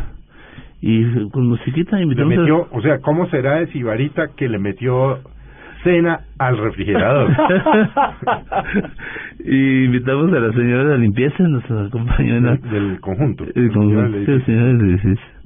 Y ahí la pasamos muy rico. Y cuando usted, por ejemplo, ahora que cuenta ese, ese episodio, eh, es decir, ¿qué piensa, qué siente, o ya ni piensa ni siente cuando dice, increíble, yo acabé tomándome un vino con la señora, la empleada del edificio, cuando hasta hace seis años eh, me los tomaba con eh, los ministros, los presidentes, los presidentes de las otras compañías. Eso lo, lo, lo conmueve, no le importa, ¿cómo lo, cómo lo siente? Es que yo nunca, nunca... Cuando usted dice es que hoy en día, pues, o sea, mi amigo es la empleada del edificio la que, y el taxista, el que me salvó un día. ¿Lo resiente? No, siempre han sido mis amigos. Siempre han sido mis amigos. Aun cuando usted estaba arriba, arriba, Claro, arriba, arriba. Yo regresé a mi pueblo, tengo amigos albañiles. Eh, Hay un hombre muy curioso que compra un costal de maíz, un costal de frijol, una lata de manteca de puerco, es una lata cuadrada grandota. Y siempre tiene comida. Eh, son burritos de, de, de, de frijoles, que se conoce en México, y burritos de papa con tomate y cebolla y chile. No hay más. Y su tequila. Y el tipo no tiene ni dientes. Es un señor ya mayor, muy descuidado. Y es mi amigo desde hace muchos años. Y yo voy y lo visito. Siempre que, siempre que podía lo visitaba. Hasta que falleció. Eh, siempre, siempre he estado cerca de la, de la gente humilde. Adrián, ¿en qué está su salud en este momento? ¿Cuánto está pesando? ¿Qué está pasando con, con, con todo lo que, lo, lo que tiene que ver con su salud en su vida? Pues yo tuve un problema porque después de que quedé- esta doctora, que es mi doctora de cabecera, mi neuróloga, me puso a correr y a jugar tenis y yo estaba feliz. Eh, pues me caí, porque me empecé a, a inflamar, de, se me empezaron a inflamar los pies. ¿Cuánto estaba Eh, pesando en ese momento? 92 kilos. Yo, yo he estado entre 85 y 92 kilos eh, regularmente. Fui muy muy deportista toda mi vida. Nadé como 20 años, un kilómetro por, por noche, salía a nadar en la noche. Eh, después medio kilómetro, pero seguía nadando. Luego vine al tenis y también a jugar tenis. Luego aprendí a jugar golf en Colombia y pues este no, no, no haciendo mucho ejercicio, pero bueno. Y nunca había estado en una clínica internado. Nunca había tenido un problema fuerte de, o, o importante de salud. A pesar de que, pues sí, le pegaba duro el trago. Eh, me alimentaba, trataba de alimentarme bien, hacer ejercicio. Y, se empezaron a las piernas. Fui con la doctora y me empezó a investigar de qué se trataba. Ella confió en que era un, un, un problema de, de medicamento que me estaba dando y me, me lo cambió y siguió el problema. Eh, yo salí de, de viaje por ahí en noviembre, octubre, octubre, noviembre, cuando yo estaba muy malo. Eh, fui a México y llevé a mi, a mi novia a México. Viajamos por México, fui a ver a mi papá, fui a ver a mi hermana, antes de que falleciera. Su padre murió en enero, ¿no? Sí, lamentablemente. Y dos meses después su hermana. Sí, Fueron me, muchos golpes al me- tiempo. me dio duro. Y fui los visité y regresé. Iba muy inflamado, iba haciendo la inflamación por todo el cuerpo, hasta que llegó al estómago. Cuando yo regresé acá parecía pues inflado. Eh, pasé la Navidad con los, papás de, mi novia, su familia. Mm, Una, una familia muy muy espe- especial. Eh, y el día 2 de, enero me interné, me sentía muy mal. Me metieron a, me subieron a piso, eh, me pusieron medicamentos y cuando me besaron de mi padre me deprimí. Pero, y, y me dio un paro, paro respiratorio. Y me metieron a terapia intensiva. Estuve 18 días ahí, salí. Y me hicieron todos los estudios que te puedas imaginar. Todos, todos los que hay en el país. Me revisaron el, el corazón, los pulmones, el hígado, el páncreas, todo. Y no había ningún problema en nada, ni los riñones. Todo perfecto. Todo perfecto. Bueno, perfecto. Pues, ya Pues con- todo en buen estado. Bueno, pero en buen estado. buen estado. Y,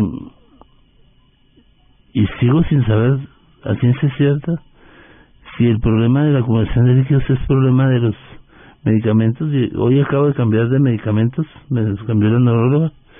Eh, creo que ha hecho una labor muy importante ella. Estoy muy agradecido y se juntó con un grupo de médicos también para, para diagnosticar que iban a cambiar. Y me cambiaron los medicamentos, espero que, Esperar a ver si resultan. que resulte. sí. Nos queda muy muy poco tiempo. Tal vez un- una pregunta, un par de preguntas finales. Si usted, por esas cosas del destino, llegara mañana a volver a ser rico, millonario, pero millonario de verdad, ¿cambiaría el estilo de vida que está llevando? El de hoy no. ¿Volvería a la El del pasado sí. No volvería a esa vida no volvería eso. Se quedaría con su carrito, su camionetica, Su neverita. su, neverita, su novia en este barrio humilde donde vive. Decir cuál es mi- ¿Cambiaría algo? No, le voy, le voy a comentar cuál es mi ambición actual. Tengo un- unos proyectos muy interesantes. Algo que me ha llenado la vida siempre ha sido estar cerca de, de la gente humilde. ¿Por qué? Porque yo soy, vengo de de origen humilde. Yo, curiosamente, cuando yo entraba a visitar un centro de atención a clientes, me encontraba con que en esos momentos el, la señora de limpieza andaba limpiando ahí, platicaba con ella, le daba su, su lugar, demostraba a la gente que, que la presidencia de la compañía estaba con la gente, quería estar cerca de la gente. Eh, la satisfacción más grande me la ha dado el, el ayudar sin esperar nada a cambio. Y ahorita que hablamos de los compañeros que me dan la espalda, pues ellos saben por qué me la mandaron. Tampoco los juzgo ni, ni los critico. Ni tengo Ya de- perdonó. No tengo ningún rencor hacia eso. Tal vez yo me equivoqué y dejé atrás a otras personas. Hice lo mismo con alguna otra gente. Espero que no. Eh, y el tema aquí es que yo tengo unos proyectos de, de, de carácter más más de negocio, pero con un enfoque más social. Que, que me da mucho más satisfacción. No anhelo cosas de riqueza, una, un apartamentito donde meterme y vivir bien, eh, una casita de campo que me gusta mucho. ¿Es feliz hoy en día, Adrián? Sí, soy feliz, pero soy parcialmente feliz. Tengo la felicidad de tener una compañera que me entiende, que nos comunicamos, proyectitos interesantes que tengo en la vida, pero me hacen falta mis hijos.